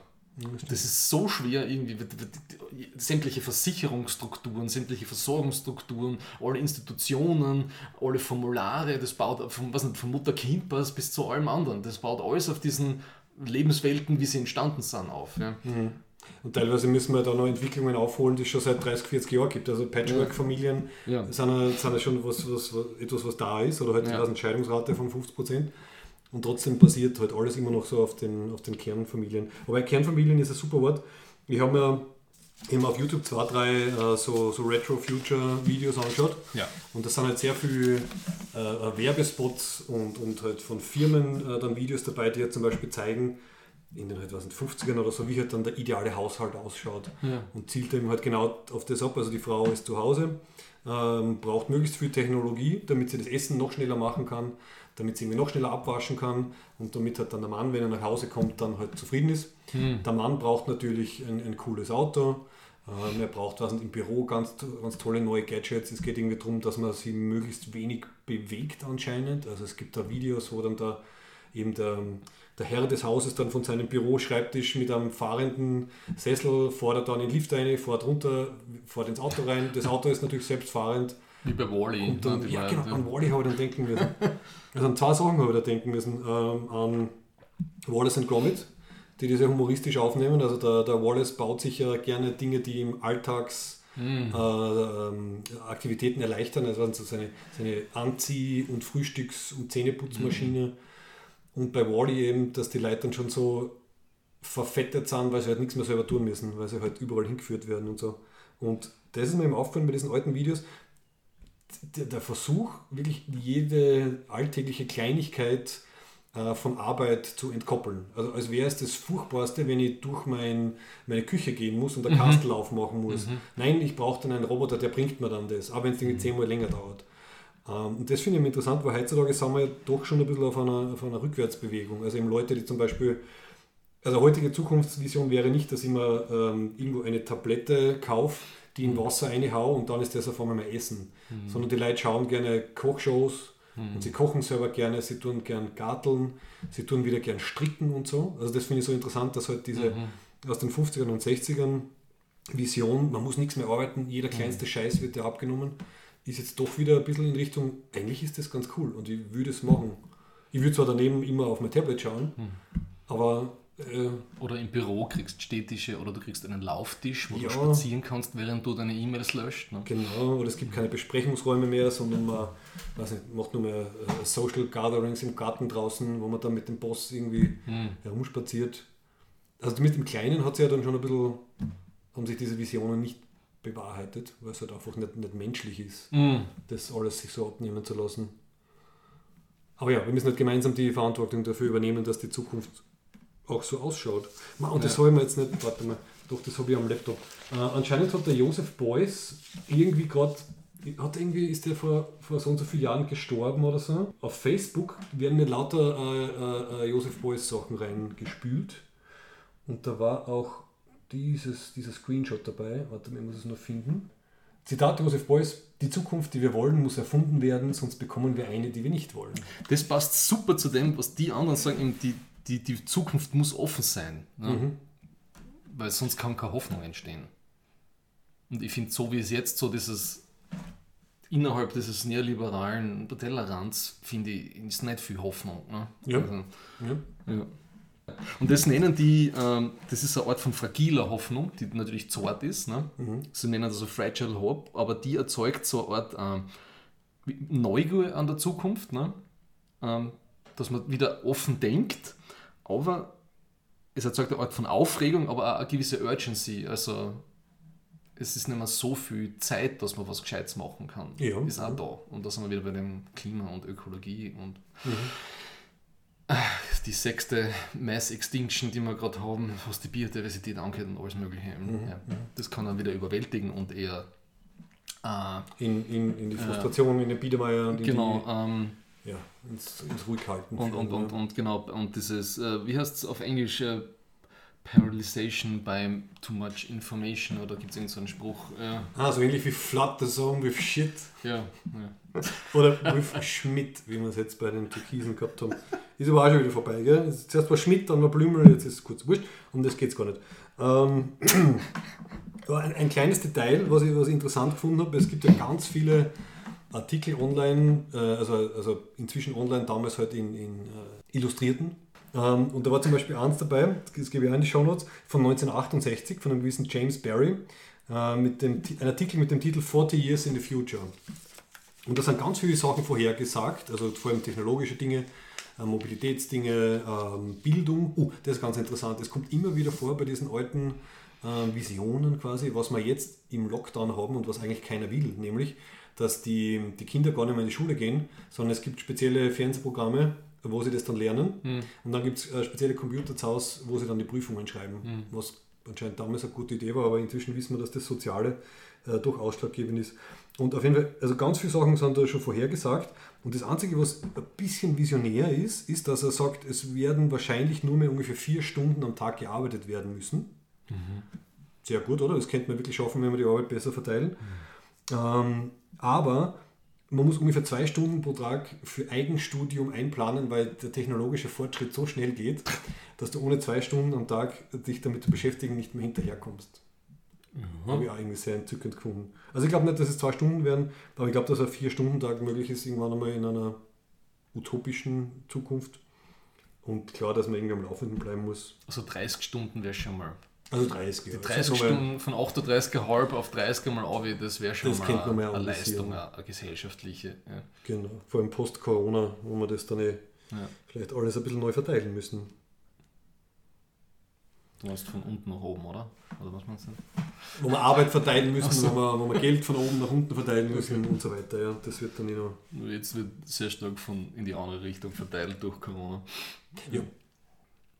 Was hast du für ein Gefühl bei, also der Unterschied, glaube ich, von früher zu heute ist, dass wir auf Datenbergen sitzen, oder? Wir kennen ja irgendwie alles, mhm. alles wird statistisch erfasst. Daten, ist, es, Daten sind das Wichtigste. Ja, es kann alles ausgewertet werden. Sollte man dann eigentlich nicht jetzt in der Lage sein, zumindest theoretisch, super genaue Vorhersagen machen, zu machen, nicht nur beim Klima, sondern generell zum Beispiel, mhm. weiß nicht, wo soll Graz jetzt einen neuen Stadtteil bauen, welche Straßenbahnen brauchen wir und so weiter. Also wir haben ja mehr Wissen als, als früher. Also theoretisch könnte man ja besser planen, oder? Ich, ich glaube, das Wichtige ist, wenn man, wenn man in die Zukunft schaut, wo man hin, was, wie soll es ausschauen? Also ich finde die Vision find, und dann die. Ich finde da Szenarien im Gegensatz zu Prognosen viel hilfreicher, ich persönlich. Ne? Weil Prognose ist, man auf dem, eben, wir haben jetzt das Wissen und mhm. wir sagen, wie es sein wird auf Basis dessen. Ne? wir reagieren drauf, aber wir, sind nicht, ja. wir geben keine Ziele Und vor. das Szenario sagt ja, geht von einem Stand aus, wo man hin will oder was es sein soll und sagt, wie, wie es unter diesen Bedingungen ausschauen würde und sagt nicht, wann das ist oder wie, wie weit es noch dahin ist. Mhm. Ja. Aber zumindest, was wir tun müssen, um hinzukommen, idealerweise basierend auf dem. Ja, man kann eben so ein Backcasting machen, das ist auch eine Methode, ne, dass du sagst, in 50 Jahren, keine Ahnung, also zum Beispiel, das wird so im, im, im, im Consulting, wird das die, die rein fiktiv ist. Die österreichische Post sagt, na, 2050 wollen wir das Unternehmen für den ökologischen Transport sein, bla, bla, bla, aber wir wollen auch IT-Dienstleister sein und nicht nur mehr von Briefen abhängen, irgendwie so bla, bla, mhm. Arbeit. Ne? Dann machen sie das, ne? Machen sie da irgendwie, tun viel Post-its an die Wand und dann schauen sie, jetzt, jetzt sind wir da, wie kommen wir da hin? Und dann kannst du irgendwie so, da sind wir wieder beim Roadmappen, dann kannst du irgendwie so, ja, sagen, wo brauchen wir Forschung für das und so, wo muss man investieren, was für Leute brauchen wir dafür. Ja. Mhm. Ja. Und dann brauchen wir das halt nicht nur in, in und für Firmen, sondern halt für Staaten oder ganze Kontinente. Ja, es gibt, hm, es gibt diese ganzen Zukunftslabor-Ideen, ne, wo du ganze Stadtteile äh, eben die Zukunftsbildung irgendwie demokratisierst. Und zurzeit wird das nicht gemacht. Ne? Also vielleicht noch im Kleinen, aber da gibt es. Ja, vielleicht kleine Bürgerbefragungen, wo man halt genau. dann nicht weiß, was rauskommt. Da kannst also, dann, es genutzt wird, dann die Info. Du kannst dann, wenn, wenn die innere Stadt umgestaltet wird, ne, und du bist, das ist mir von Holme passiert, und du bist halt in einem Büro, dann kannst du dort, weil du der Dienst immer bist und du bist in dem Bezirk, kannst du einen Fragebogen ein bisschen durchklicken. Ja? Mhm.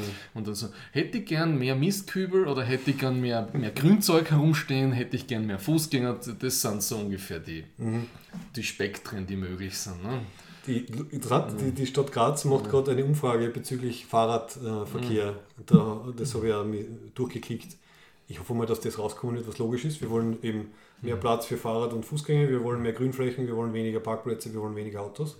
Das wird dann wahrscheinlich die Stadtregierung anschauen und sagen, ja, okay, ist aber zu teuer oder so irgendwas. Oder kostet uns Wählerstimmen über. Wobei, ja. Also es läuft, wie du sagst, im Kleinen, aber ob das dann halt eine, eine politische Auswirkung hat. Ja, ähm, Grazer Fahrradwege ist einmal ja, so ein schwieriges Thema. Ja, wir kämpfen schon um den Augarten herum, gell? Ja. Ich habe meine wichtigsten Rants, glaube ich, alle ausgeschossen. Das Also- fühlt sich gut an. Also einigen wir, also einigen wir uns als Abschluss drauf, wir wollen eine Star Trek Zukunft, keine Blade Runner Zukunft. ja, das wäre schon cool. Oder zumindest, oder vielleicht ganz was anderes. Ja. Oder vielleicht ganz was anderes, was wir uns jetzt noch gar nicht vorstellen können. Ne? Das ist für mich auch okay. Weil Star Trek ist schon eine alte Version. Also ich glaube, Es hat schon die, die auch schon völlig, wenn man an. Oh, ich freue mich schon fast auf, ein bisschen auf die zweite Staffel von Picard. Das wird ein aktives, genüssliches Hate-Watching, weil die letzte Sta das Picard, das Beste, was wir haben, ist äh, auch sehr dystopisch mittlerweile. Ne? Leider, gell? Also die, Ja. die schwimmen echt nur auf der Welle mit. Ich, Das ist auch in rein in die Dystopie abgerutscht. ich bin schon gespannt, was wirklich die erste große, weil wir dauernd über Netflix reden, was vielleicht Mhm. die erste große utopisch, progressiv, protopische Fernsehserie vielleicht wird. Mhm. Ja. Vielleicht Es ist- ein Hit wird. Es ist schwierig, weil du musst einfach mit sämtlichen Normen und Konventionen brechen. Und das ist äh, keine einfache Angelegenheit. Keine Heroes Journey, sondern eine Group Journey. Ja, aber Aber ich meine, so, einen- so, einen- so einen grünen, basisdemokratischen Parteitag will man halt auch nicht mitfilmen. Das ist dann auch zu also gut im, Ja. im, im demokratischen Sinn, aber vielleicht nicht sehr, nicht sehr interessant. Ja, dann halt, Na, aber dass du eben die, die, die Culture Series verfilmst, also da brauchst du schon geniale Leute, die das umsetzen können, ähm, die, die, das, die, das, die das erfahrbar machen, ne? dass das keine Menschen sind, die jetzt Jobs haben und dass das Menschen sind, die machen können, was sie eigentlich wollen. Ne? Und aber wenn es gut gemacht ist, wenn es das neue Game of Thrones wird und die Leute dann aus dem vielleicht Handlungsanleitungen politische ableiten, Ja, was dann passiert wahrscheinlich ist, ja, wir machen eine Crime Story in dem Universum. Ja, ne? natürlich. Ja. natürlich, das funktioniert. Das ist so der klassische Trick dann. Ja, ja schau Thomas, schaut, dass wir nicht, in der, nicht im, im Film- und Serienbusiness werden, weil sonst könnten wir uns eigentlich vornehmen, wir schreiben jetzt das perfekte Drehbuch für eine visionäre, einen visionären Film, eine visionäre Serie Aha, mit einem politischen Auftrag, aha. aber, aber so, so ähm, subtil, dass es keiner merkt. Ja. Die Streaming-Plattformen werden uns die Tiere einrennen, wenn wir das machen. Okay, Zwischenpause. Right here, right now, I feel more love in this hate group than I ever felt at church or basketball or anywhere for that matter. For All Mankind. Das Beste, was an Sci-Fi zurzeit draußen ist. auf jeden Fall. Meinung nach. Also- ja. Und vor allem eine, eine Original Sci-Fi, also basiert Ja. nicht auf einem Buch, Ja. nicht auf Comics, sondern es hat sich einfach wieder wirklich was gedacht. Ronald D. Moore. Sollte man schauen, dass wir ihm irgendwo mal eine Statue aufstellen. Der letzte von den Guten. Ja, ja, das stimmt. Er hat wirklich sehr viel gelernt aus seiner, Ja. aus seiner Zeit bei Star Trek Battlestar Galactica und so weiter und Ja. liefert weiter äh, hohe Qualität. Ja, die erste Staffel haben wir eh damals geschaut und besprochen, oder? Nehme ich an. Ich glaube schon. Also da Das waren sie in den, in den Ende der 60er und äh, in den 70ern und jetzt sind wir mit der zweiten Staffel in den 80ern. Im 80s Vibe, ja. Und alles ist, es spielt ziemlich genau zehn ziemlich Jahre nach den Ereignissen der ersten Staffel. Also jetzt ist der Reagan Präsident, zwischendurch war der Ted Kennedy, Ja. ist aber dann wegen einer Affäre ausgeschieden oder so irgendwie. Weiß nicht.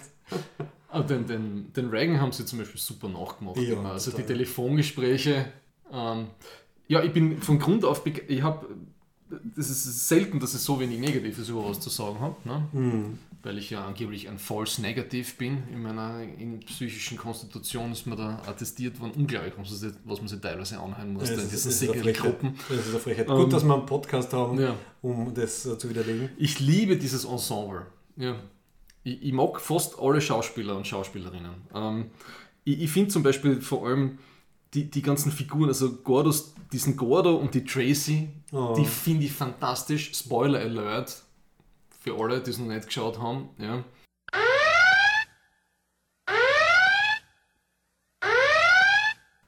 Es gibt Leute, die finden die Serie extrem cheesy, ja. Aber als Deep Space Nine Fan ist man ja einiges gewohnt, beziehungsweise mag das ja. Ne? Natürlich, Ja, ja. es geht um die, es geht um das Soziale, um den Human Factor geht es bei dem Ganzen. Ja? Also diese ganzen Leute, die halt in diesem alternativen Geschichtsuniversum sind, im Malstrom der Zeit zwischen Mhm. diesen Mächten von Ost und West. Und ja, Tracy und Gordo hat, das hat mir echt kurz das Herz gebrochen Ja. am Schluss. Das war Ja. so schön. Mhm. Und wie, wie sie da tot aufeinander liegen, habe ich wunderschön gefunden, da wie sie mit dem Dapper, äh, Daff, äh, Gafferbandel ein, eingewickelt waren. Also, Ja, also sie, sie waren am Mond wieder vereint, aber halt Ja. leider auch im Tod wieder vereint. Ja. Und am Schluss hat sie sich ja endgültig für ihn entschieden, weil sie gesagt hat, sie lässt ihn da nicht allein ausrennen Ja. äh, und den Atomreaktor äh, ein- und ausplagen. Mhm. Wunderschön. Beste Love Story seit Romeo und Julia. Vielleicht ein bisschen weit gegriffen, aber okay. Nein, aber, aber Also, sehr, sehr gut. Ja. Die beiden werden mir wirklich extrem abgehen. Also ich finde, ich hoffe, dass sie in der dritten Staffel dann das entweder mit mehr Zeit für die anderen kompensieren oder mit neuen Charakteren, ich weiß nicht, aber die haben schon ziemlich getragen, das Ganze. ja, sie Ich brauchen auf jeden Fall neue Leute, weil das sind ja dann schon alte Knacker dann in die 90er. Ne? Wenn die schon die, also Und jetzt wieder den 10, ja klar, machen wir Ja. einen 10 Jahressprung. den 10-Jahres-Sprung nimmst die Leute vielleicht noch ab, dass sie sich nicht wirklich verändert haben, aber dann, Also sie waren schon jetzt, nochmal 20 Jahre später fast sie waren schon 15. sehr großzügig jetzt. Ja. Also dass sie alle, also die Kinder sind alle erwachsen worden Ja. oder sind ausgetauscht worden. heim. Äh, Die Erwachsenen schauen alle noch gleich aus, bis auf die Frisur. Also das war, ja, nächste Staffel geht das nicht mehr. Ich finde auch die, die, die Ellen, die lesbische Astronautin, die dann zu Acting und dann richtiger Nas- NASA-Chefin Ja, wird, äh, genau. die finde ich fantastisch. Also ich finde die Figur großartig, ich finde diese innere Zerwürfen, dieses, dieses Zerwürfen zwischen Pflicht und, und Beziehung und, und in, the, in the closet, out of the closet, alte Liebe, neue Liebe, dann, das finde ich alles großartig. Ja. Also vor allem wie sie sich haltet. Das ist so ein mutiger Charakter, die halt hin und wieder Scheißentscheidungen treffen muss. Ja. Manche Sachen schafft sie nicht so gut, aber ich finde, die Schauspielerin ist fantastisch. Ja. Und die ganze Rolle ist fantastisch. Und dieses ganze, wie die Institutionen zusammenarbeiten mit dem alten Chef von ihr, der dann stirbt in diesem äh, 747-Shootdown, den sie wirklich gegeben hat. Ne? Der Thomas Paine, ja, Ja, haben wir das- extra rausgeschrieben. Das ja. ist super und wie der Reagan mit ihr dann telefoniert. Ja, so. das ist so großartig. Ja. Oder Reagan dann anruft, it was beautiful. Ja. And Nancy thought so too. Im Endeffekt passiert die ganze Staffel nicht viel bis eigentlich am Schluss. Ja. Aber es dann geht, geht's rund. Ja. es geht darum eigentlich, dass die Amerikaner und die Russen sich um ein Fleckchen Monderde streiten und das wird die ganze praktisch wird das acht Folgen von zehn so ein bisschen auf die Rampe gespielt die ganze Zeit und dann eskaliert es am Schluss in einem internationalen äh, Superpower Showdown. Ja, wirklich. Also nicht nur international, sondern quasi interplanet, nein, nicht interplanetar, aber auf jeden Fall auf der Erde passieren sehr viele Sachen, auf dem Mond passieren sehr viele Sachen, auf dem Weg zum Mond passieren Sachen. Ja, Ähm, und es treffen dann am Ende, Gott sei Dank, die richtigen Leute die richtigen Entscheidungen. ja. Und wir landen nicht im Dritten Weltkrieg.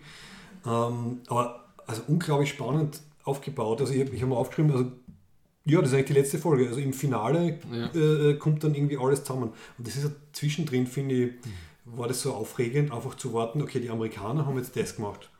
Und eigentlich voll provoziert. Was machen jetzt die Russen? Und was machen dann die Amerikaner, nachdem die Russen das gemacht haben? Und was ist dann das nächste?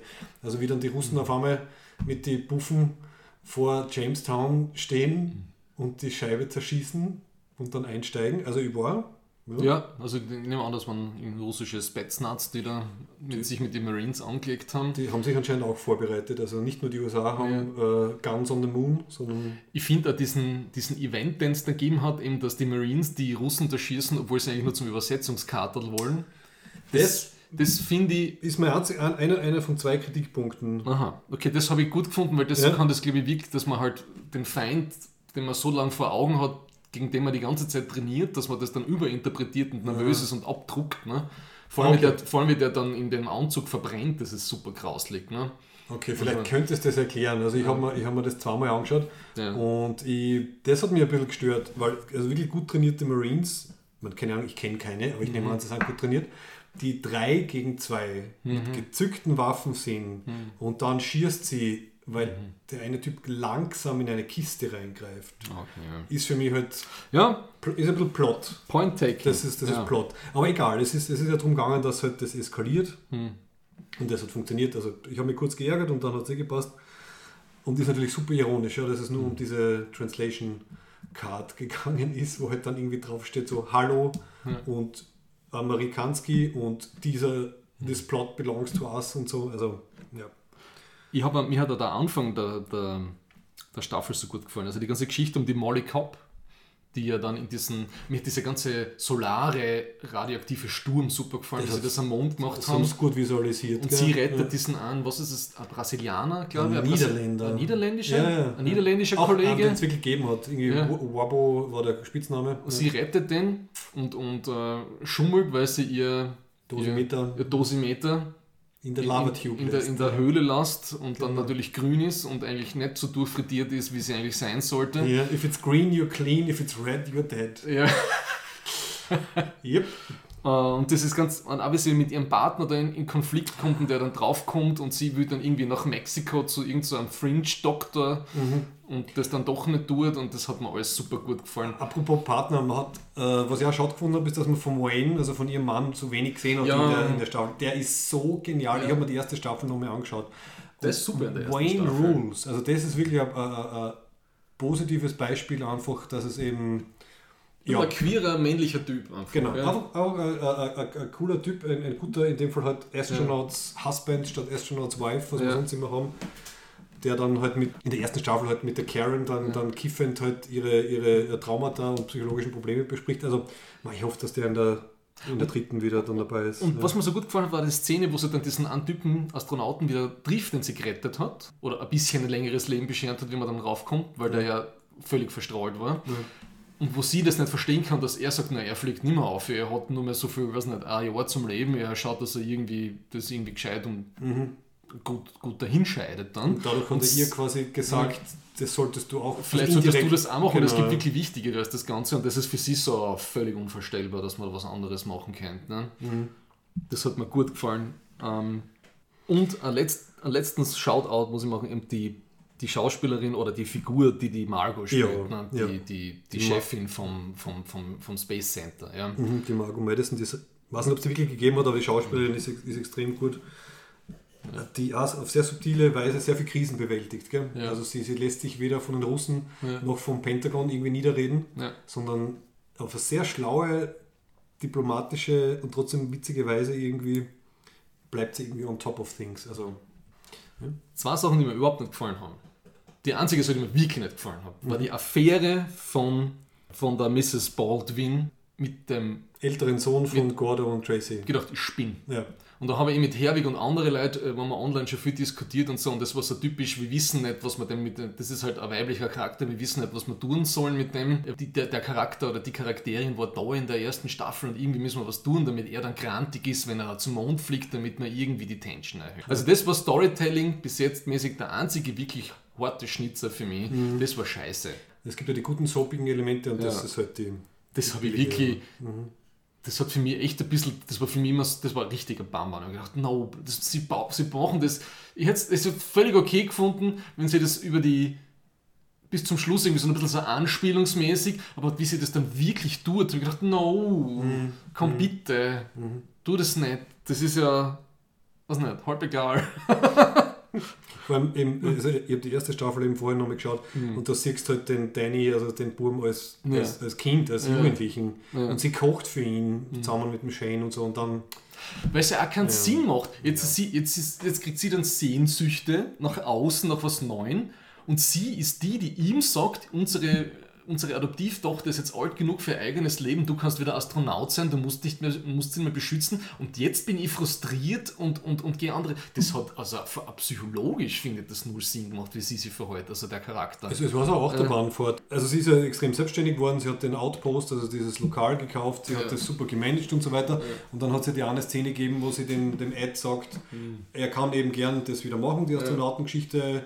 Aber sie wird halt jetzt deswegen nicht irgendwie wieder jeden Abend äh, beim, beim, quasi beim Ja. Radio hängen und irgendwie äh, mitleiden. Also sie, Ja. sie distanziert sich davon und sie kann das. Und dann halt zwei Folgen später kann sie es nicht mehr, weil sie sich halt, ja, Das die- hab ich- was halt. Es ist halt eine komplexe Psychologie wahrscheinlich, aber es hat halt für sehr viel Drama ge gesorgt. Ja, das war für mich ziemlich äh, mit der Brechstange. Also das habe ich nicht Ja. gut gefunden.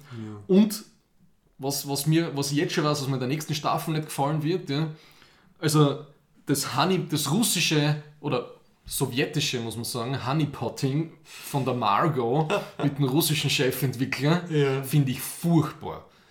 Ich befürchte schon so irgendwas, oh mein Gott, sie kommt dann in den 90er drauf, dass sie 25 Jahre lang oder was nicht, 15 Jahre lang praktisch an die, an die Sowjets äh, Sachen weitergeben hat und ist dann so tief drin, dass sie nicht mehr weiterkommt und so. Also, ah, also das ist, keine Ahnung, ob dann so ein Double oder Triple oder Quadruple Agent Bullshit Storyline, ich befürchte Schlimmes für das. Ja. Also so wie es den Sergei, äh, also den, den russischen quasi NASA-Äquivalentdirektor aufgebaut haben, glaube ich eher, dass der dann, es wird dann eine Romanze werden und er wird dann ähm, überlaufen. Aber ich glaube, da halten sie sich so ein bisschen so eine Spion-Romanzen-Geschichte behalten sie sich vor. Okay. Und sie wollten anscheinend mit einem Cliffhanger das Ganze enden. Ähm, was ich wirklich sehr schön gefunden habe, war, war Entschuldige, jetzt hört man meine Nachbarin Flöten spielen. Nur bei Aufnörden hört man Ah. Hubschrauber, Glocken, Flötenspieler. Nein, es ist immer um die Uhrzeit. Ja, Und wir haben schon einige Soundtracks hinter uns. Ja. okay. Letzten, letzten Wochen war der Pate die Melodie. Ah, und davor war zwei Monate lang der Versuch, das Thema von Pirates of the Caribbean hinzubekommen. Aber das war zu schwer. es ist nie richtig ja, passiert. Ja. Entschuldige. Das ist okay, wir reden einfach äh, so viel und so laut, dass man es nicht durchhört. Ja. Also was mir super gefallen hat, war eben die, vorher jetzt noch das englische Wort Juxtaposition, also die Gegenüberstellung. Nebeneinander das, das Positionierung. nebeneinander, gegenübereinander positionieren in der letzten Folge von eben all den schrecklichen Dingen, die passieren, also die, Ja. die Sachen, die eskalieren. Und dann aber diese Freundschaftsmission Apollo-Soyuz Ja. äh, als quasi das Positive. Und wie dann dieses eine positive Ding, weil sich halt die Astronauten und Astronautinnen Mhm. entscheiden, sie machen das jetzt, dann einfach den, den Stein zum Rollen bringt, dass sich dann doch halt alles wieder in Wohlgefallen auflöst. Das habe ich so schön, also ich habe fast ein bisschen eine Träne, eine Träne verdrückt. ja. Ähm, Das ist manchen Leuten ja viel zu kitschig gewesen. Ich habe es Ja. wunderschön gefunden total. von der Symbolik. Also aber diese Botschaft hat mir so getaugt, Mhm. weil eben, äh, das haben wir auch schon oft besprochen, weil halt für mich diese, diese ganze ähm, Idee von die, die Menschheit erreicht gemeinsam etwas äh, auf supranationaler Ebene im Weltraum ist halt für mich, für mich was total Inspirierendes. Mhm. Also dass man halt spätestens, wenn man die Erde von oben sieht, halt dann nicht mehr sagen kann, ja, ich bin halt aus dem Land und du bist aus dem und wir müssen gegeneinander. Also das war fantastisch. Und eben mit dieser wunderschönen, bitter ironischen Szene danach. Es wird eben überall im Fernsehen übertragen, aber in den USA sind gerade die meisten Leute im Bunker Ah, ja. und schauen nicht. Ja. Also das war, ich habe schon gedacht, so, oh scheiße, das sieht jetzt keiner und Ja. jetzt geht alles daneben. Aber der Reagan hat in der Air Force One den Fernseher laufen gehabt Hm. und anscheinend haben es die Russen auch gesehen, was auch immer. Also es war, es war schön.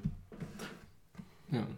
Was, das einzige Dritte, wenn ich drüber nachdenke, was mir nicht so gut gefällt, ist, dass der, dass der Eid am Schluss des, des, den, den, den Sea Dragon abschießt.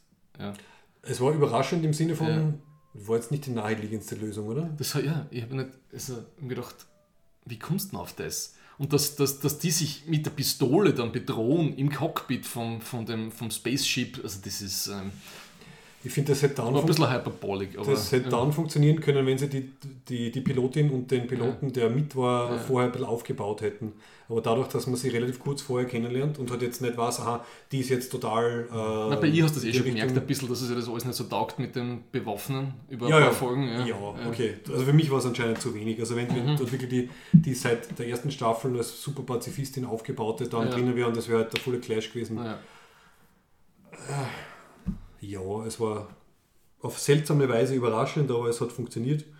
Und dann fliegen sie aneinander vorbei, Buran und Pathfinder, schauen aus dem Fenster. Also ich nehme an, sie waren relativ weit voneinander entfernt, aber es, Ja. es wirkt so, als würden sie sich ins Fenster schauen. ja, das war ein Bisschen bisschen. lieb. Ähm, Also nicht realistisch, aber lieb.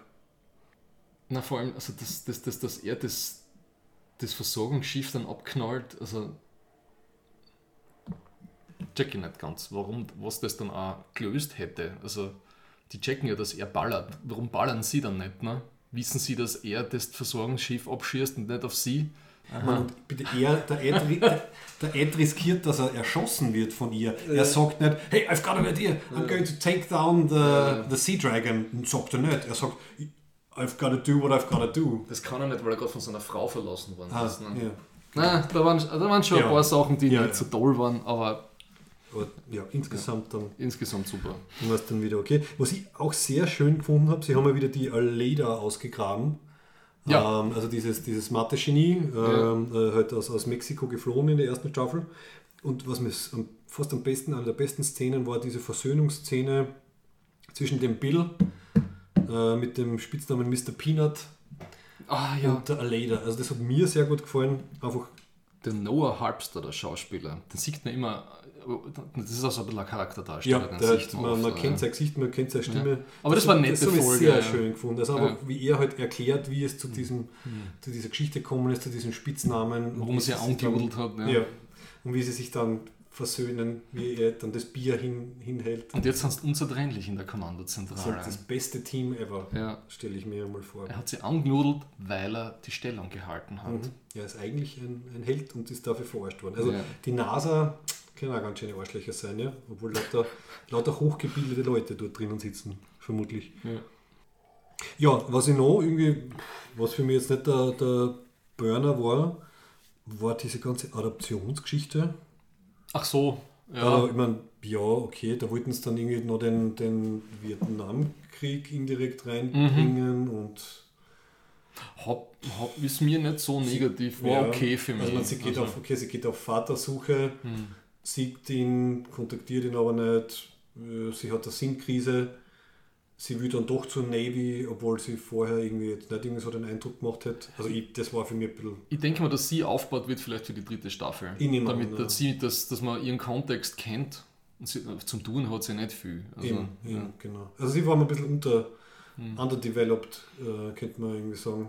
also ich bin mir ziemlich sicher, dass die eben die, die, das, die, die, das Genie, was die Margot aufbaut, ne? also die, Aleda dass die in der dritten Staffel zentral werden dann. Mhm. Und vielleicht dann die, die Kelly auch, also die, die Adoptivtochter von, von Ed und Karen, weil sie brauchen ja ein paar junge, ein paar Ja. junge Oh, Gesichter. hoffentlich äh, und, und den Sohn von Gordo und Gott. Tracy. Ja. Wer fängt mit wem was an? Ja. Wer weiß es, wer weiß es. Also diese ganze Sequenz, wie die Tracy darunter leidet unter ihren Ruhm und wie scheiße die Mondbasis nicht ist und dass sie oh mein Gott, so großartig. Ja. das war super. Ja. Ja. Sie muss nach außen hin, muss sie halt das Gesicht von Jamestown machen, dauernd in die Kameras grinsen und in Wirklichkeit ist sie voll im Trott drinnen, fängt zum, zum Saufen und zum heimlich Rauchen an. Der, der, Airlock. Ja, das war so gut gefilmt. Ja. Hat mich ein bisschen erinnert an, wie Game of Thrones noch gut war. Wie der, ähm, ah, Mhm. der beste Freund von Jon Snow, der Ding, was der, der, der, der, der, Sam? Der Sam, Sam, ja, wie der zu ähm, der Citadel oder so, also wie er halt quasi zu den anderen Mhm. Ja. äh, Gelehrten kommt und dort einmal anfängt mit den äh, Bettpfannen ausleeren und Sachen. Da Mhm. gibt es also eine schöne Sequenz, so die Banalität des Alltages. Und bei ihr ist es halt noch ärger. Du du bist am Mond, du bist auf einer Mondbasis und sie geht chicken und nach, sauft. nach einem Monat ist sie fertig. Weil es löst einen Alarm aus Ja. und alles mögliche. Der Pep-Talk von dem Commander war irgendwie cool. ja, also, also generell diese, also die, die Jamestown, die Mondbasis-Szenen, die haben mir irgendwie Mhm. sehr, sehr taugt. Und ich nehme an, dass halbwegs realistisch ist psychologisch, weil Mhm. also ich glaube, ich habe ungefähr 20 Leute zählt, die, die oben sind.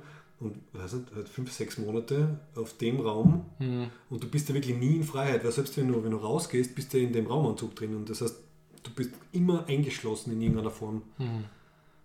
Ja, am Mars wird das dann Deswegen hat der. Gordo ja trainiert. Am, Ah, ja. am, das finde ich so super, wie er dann wieder sein. Der Schauspieler ist so gut. Also Ja. bei The Patriot, bei dieser Amazon Prime Serie ist ja, der ist, der Der ist, ist großer, der ist so gut, wandelbar. Wie er dann im, im Kasten sitzt, in, Ja. in, in seinem Anzug, Ja. äh, mit dem Wecker und der Sohn macht die Tür auf und er so, Hm. it's all part of the training.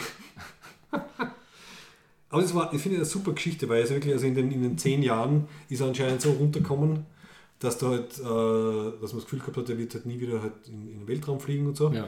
Und dann reißt er sich aber wirklich zusammen und, und er schafft es. Das ist wieder so eine kleine Erfolgsstory, finde ich, die einfach so positiv mitreißt. ja. Die wahre Liebe. Ja, ich meine, ich weiß nicht, ob er es jetzt nur wegen ihr gemacht hat, sondern Ja, das Er er das Gespräch war auch super mit dem, mit dem Mann von der, von der Tracy, wo er der, der richtige Südstaaten-Kavalier vorbeikommt. Mhm. Ich werde meine Frau von dir zurückerobern. Genau, und höflicherweise sagt das ihm vorher. Ja. Und die Szene wird dann dadurch gerettet, dass der Sam, also der Mann, sagt, also die Tracy gehört niemandem, sie wird sich von niemandem einfangen oder sonst irgendwie ver, verdingsen lassen, sondern sie entscheidet halt dann einfach, pff, mit dem habt ihr es noch gerettet. Also Ja. davor war es ein bisschen Hat mir gut gefallen. Ja, 80er Jahre halt, ja. Aber super gemacht. Ähm, ja, also genau, also die, die, die Jamestown-Sachen habe ich halt sehr gut gefunden. Also einerseits die Sequenz, die du erwähnt hast, also mhm. der, der banale Alltag von der Tracy mhm. und dann auch die, die Einführungstour, ah. wo sie halt gezeigt kriegt, was alles wo ist und so. Also ich habe ein paar Zitate rausgeschrieben, weil das so herrlich war. Also eines der ersten Dinge, die halt dieser relativ junge Astronaut, der Tracy, beim, bei der Introductory Tour zeigt, ist die Eye Wash Station. In case you get any regolith in your eye, which you do not want to. Trust me, that stuff gets everywhere. Dann, ähm, wie sie sagt, wow, this looks bigger than I thought it would, antwortet er, yeah, everyone says it uh, at first, just wait a couple of weeks. Und dass er halt dann erzählt, ja, also du bist halt, you're on A-Shift, that's a good one, trust me. Also das ist die, wo man sich, wo man dann ein eigenes Bett kriegt und sich nicht so wie die Night Crew mit den Neulingen dann ein Bett teilen muss. Also die Ernüchterung, die in dieser äh, Einführungssequenz von Jamestown drinnen ist, finde ich, war irgendwie sehr ähm, tragisch, tragikomisch, würde man sagen. Also ich glaube, so fühlt man sich, wenn man, keine Ahnung, jetzt im Militär und auf dem U-Boot ist oder so. Und also du kommst irgendwie halt eine Zeit lang nicht raus. Ja. Also das hat mir sehr getaugt. Und vor allem, dass es halt Literal Moonshine natürlich halt gibt. Also den, den Schnaps, also Ethanol, das, das machen sie sich selber. Und das sagt er ja gleich.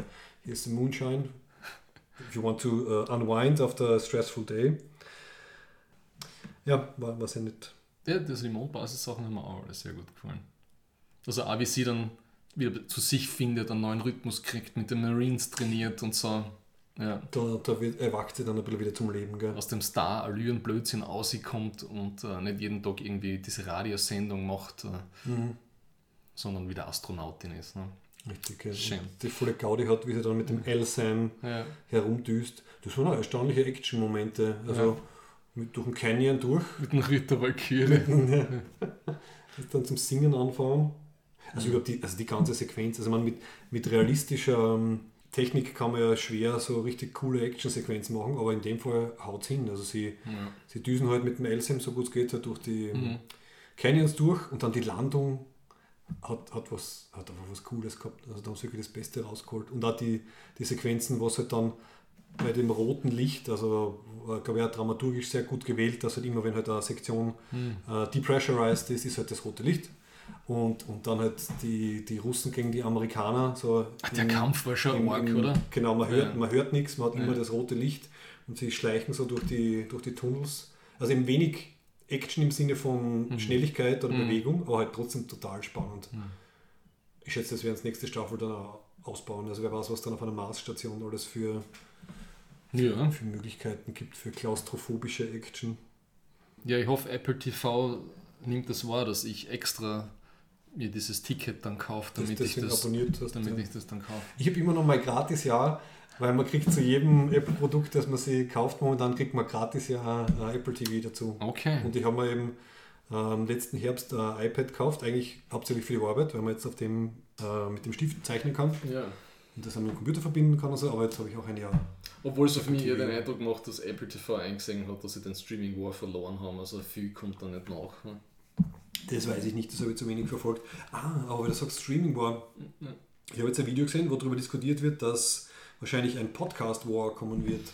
Oh, der hat schon längst angefangen. Also im Sinne von, die Plattformen mhm. werden jetzt auch immer stärker versuchen, diverse mhm. Podcasts an sich zu binden. Also Facebook kommt angeblich mit eigenen äh, äh, Podcast-Implementierungen auf Facebook. Ja, der große Coup war ja letztes Jahr, ne? Also wie Wo, Spotify ja. die Joe Rogan Experience um 100 Millionen Dollar gekauft hat. Ne? Zum Beispiel, ja. Aber ja. was ich eben da, ich weiß nicht, wo, wo das war, es war glaube ich ein deutscher, eine deutsche YouTube-Sendung, vielleicht von Funk, die mhm. drüber geredet haben, dass wahrscheinlich könnte der Trend sein, dass jetzt halt die Podcasts, die eigentlich so cool sind, weil sie halt meistens gratis sind, mhm. also du lässt halt über Patreon was laufen, mhm. wahrscheinlich könnten die jetzt auch hinter Paywalls verschwinden, also zumindest die großen. Ich finde es halt nur schwer dann, wenn Spotify sowieso schon eine Subscription-Plattform bist, dann nochmal für extra Content extra verlangen. Das ist dann so wie bei Amazon Prime. Ja, wenn es alle machen. Also wenn Facebook ja. jetzt wirklich anfängt, dann mit, mit einem exklusiven Facebook-Podcasts-Angebot, ähm, genau, jetzt weiß ich wieder, was es war. Also ist darum gegangen, dass Apple äh, gezielt darauf hinarbeitet, technologisch, dass sie eben zur Podcast-Präsentation auf ihrer Plattform eine mhm. Bezahlmöglichkeit reintun. Okay.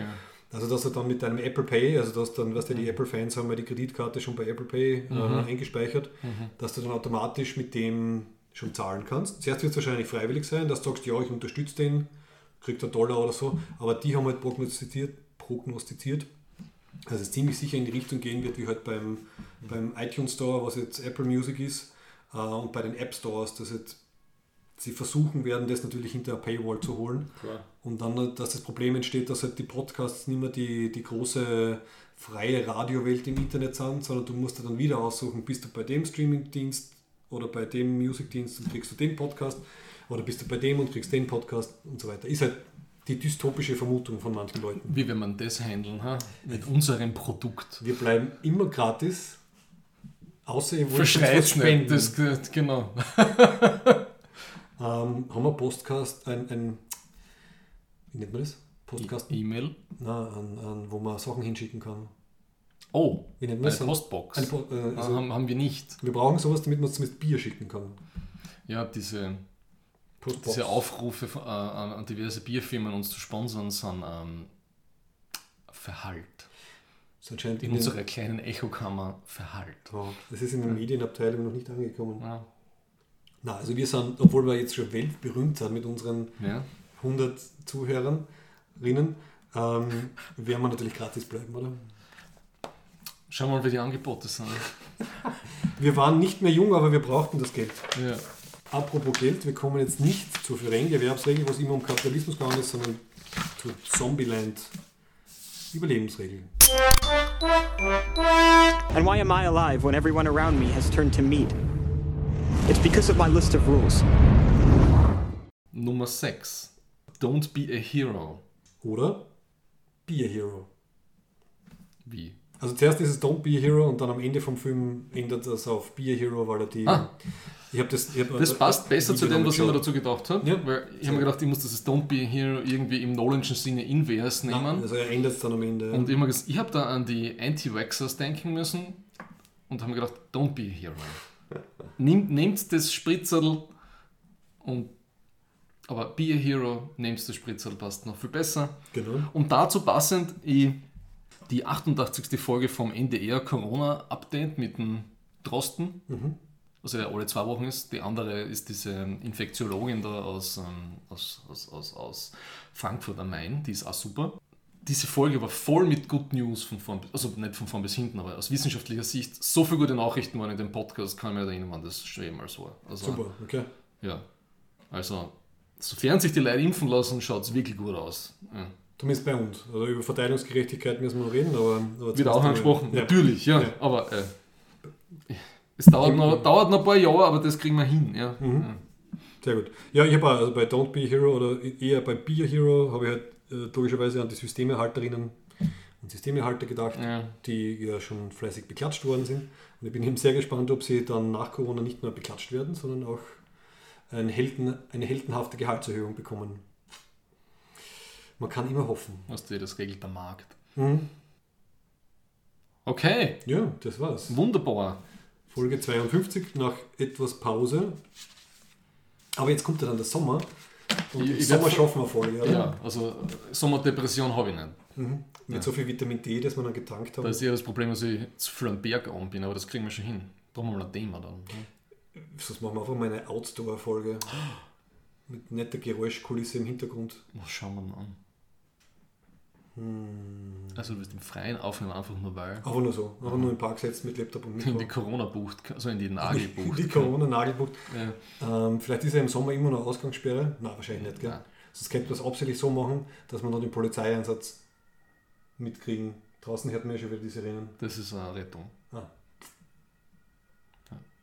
Aber wir überlegen uns noch was. Also das heißt, die nächste Pause wird nicht so lang, vermutlich. Na, hoffentlich nicht. Ja. Irgendwo ist irgendwas los, ist Ja. die Sirenen gehen. Ja, was das ist ja die Rotkreuzzentrale, das ist der Münzkramstraßen unten. Ah, Ja. macht Sinn. Okay, auf hoffentlich äh, baldiger als das letzte Mal. Und auf eine äh, positive Zukunft.